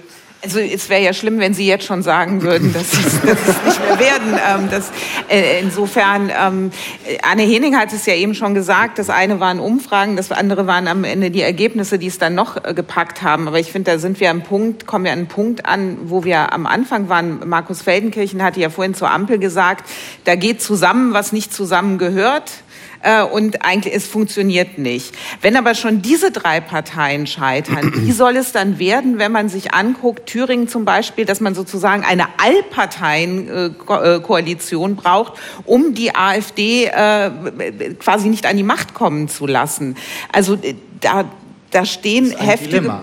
Ja, es ist äh, ja, aber wie, wie wahrscheinlich ist es denn, dass, äh, ja, dann Anne Henig äh, gern dazu, dann äh, die anderen. Ich habe die ähm, Frage nicht dass, beantwortet wahrscheinlich. Äh, ja, am Ende werden wir doch alle wieder... Ja, na, die Frage ist, also wie soll denn eine Regierung, also es wird doch möglicherweise äh, Landtagswahlen geben, ich weiß jetzt nicht genau in welchem Bundesland, wahrscheinlich sogar in, in äh, Thüringen, wo eine Regierungsbildung ohne AfD und ohne Bündnis Sarah Wagenknecht vielleicht nicht möglich ist. Wie, wie, wie soll das zusammengehen? Also erst kurz Anne Henig und dann äh, Markus Feldenkirchen und ja. Ulrike Herrmann. Also Friedrich Merz ähm, hat beschlossen, darüber nicht nachzudenken bis zum Wahlergebnis. Das, äh, also ich habe ich hab ihn das gefragt und ich habe auch im Hintergrund andere CDU-Politiker gefragt, welches Tabu wollen Sie brechen? Die entscheiden das nicht bis zur Wahl. Und äh, es klang mir auch nicht danach, als ob es, äh, als ob man das nur nach außen hin so sagt, als ob man da nur eine, äh, einer Journalistin gegenüber blufft, sondern die entscheiden das nicht. Also die müssten ja möglicherweise in Thüringen mit der Linken koalieren. Ja, aber ja. Das so, der Denkfehler liegt möglicherweise im Wort koalieren. Wer schreibt denn vor, dass das eine Koalition werden muss? Oder lernen wir aus dem Osten in diesem Fall, was wechselnde Mehrheiten sind und wie das geht. Ich glaube, Herr Ramelow macht das in Wahrheit schon ja. und darauf läuft es doch hinaus. Wobei es sehr Aber schlecht läuft in Thüringen. Ja, Also Sie haben da keine offiziellen Tolerierungsbeschluss. Ich glaube, wir Nein, werden... Es sind klassisch wechselnde ja. Mehrheiten. Du musst ins Parlament als Ministerpräsident, als Und dann mal zusammen mit der AfD etwas durchsetzen und mal mit der Linkspartei. Ja, aber das glaube ich... Äh, so, ja, ja, ach so. Ja. Hm?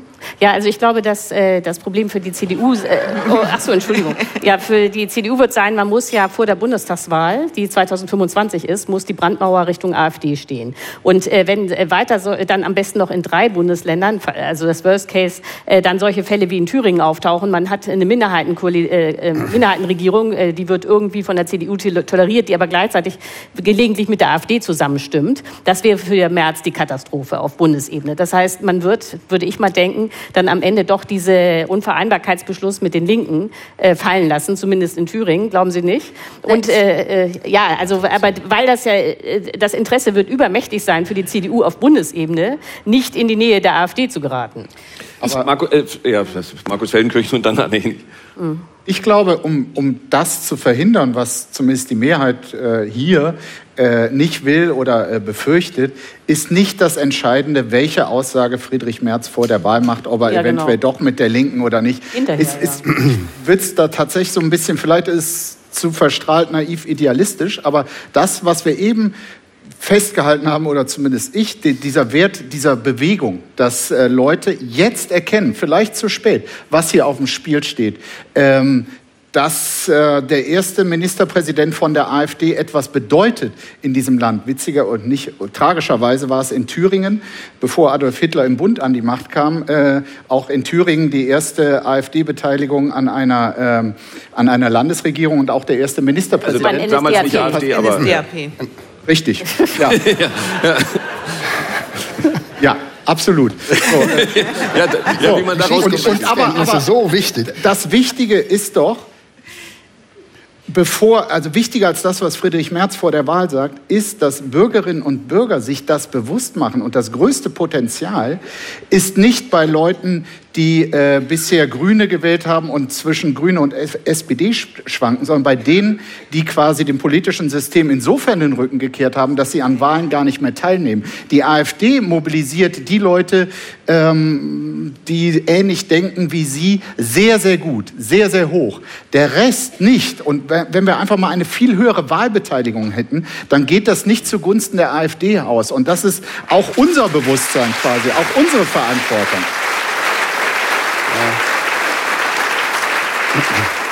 Anne Jenig, äh, ich habe es äh, nicht vergessen, Sie, Sie grätschten rein, als äh, Markus Feldenkirchen sagte, die CDU wäre, werde dann möglicherweise mit der Linkspartei, wenn schon nicht koalieren, sondern zusammen regieren, zusammenarbeiten. Dann sagt sie, nein, glauben Sie nicht. Ich bin mir da nicht so sicher. Die CDU hat halt ein riesiges strategisches Problem, was man vor der Wahl auch nicht lösen kann.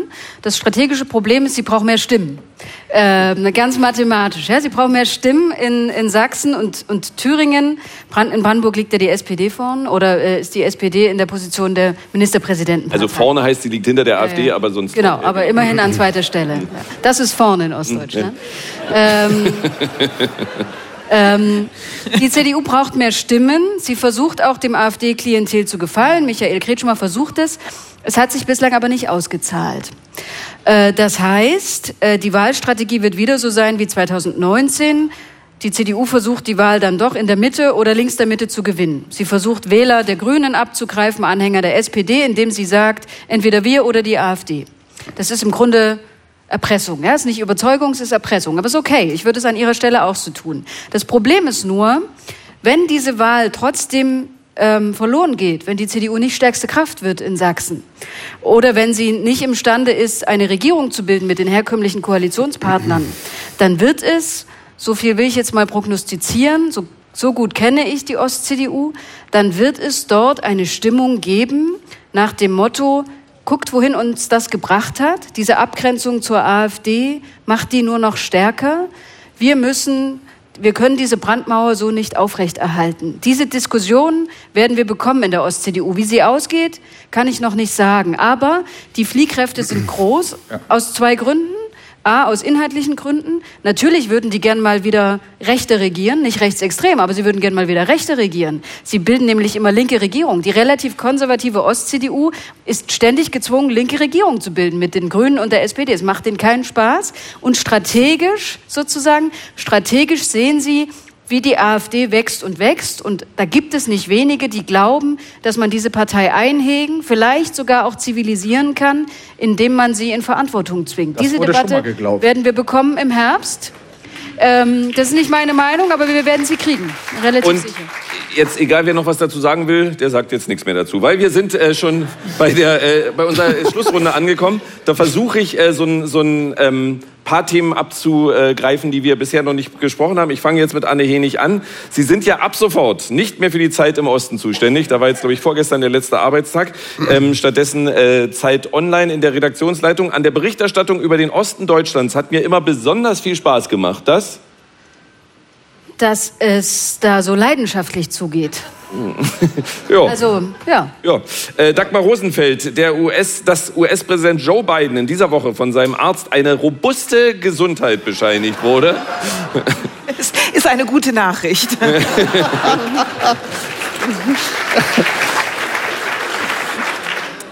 Äh, Nikolaus Blome, dass Russland offenbar Gespräche von Bundeswehroffizieren abgehört hat, in denen diese über Tauruslieferungen an die Ukraine gesprochen haben, finde ich, ruhig einen, einen Satz dazu. Finde ich erschreckend, wenn, ich glaube, da war auch ein sehr hoher General dabei, wenn der so gut unser Land verteidigt, wie er seine eigene Telefonleitung offenkundig kennt, macht mir das eher etwas Angst. Ulrike Herrmann, dass äh, demnächst die Gewerkschaft deutscher Lokführer wieder die Bahn bestreiken möchte. Äh, Finde ich ein Problem, äh, weil ähm, man muss sagen, dass die Konkurrenzgewerkschaft EVG hat schon einen sehr, sehr, sehr guten Tarifvertrag ausgehandelt. Nicht? Da kriegt man in zwei Jahren einen Lohnplus von 14 Prozent. Das ist sehr hoch. Und dass Weselski jetzt denkt, er muss noch mehr rausholen und dafür das ganze Land lahmlegt, äh, finde ich wirklich ein Problem. Also ich bin sehr für Gewerkschaften. Bravo. Aber ähm, Und Ulrike da, Herrmann damit hat ist immer recht. Äh, und, ja, und damit, damit ist etwas passiert zum Abschluss dieses Was- Talks, was womit ich nicht mehr gerechnet hätte, dass Nikolaus Blum und Ulrike Herrmann in einem Punkt einer Meinung sind. Markus Feldenkirchen, dass Bayern München in diesem Jahr wahrscheinlich das erste Mal seit 2012 nicht deutscher Meister wird, ist für mich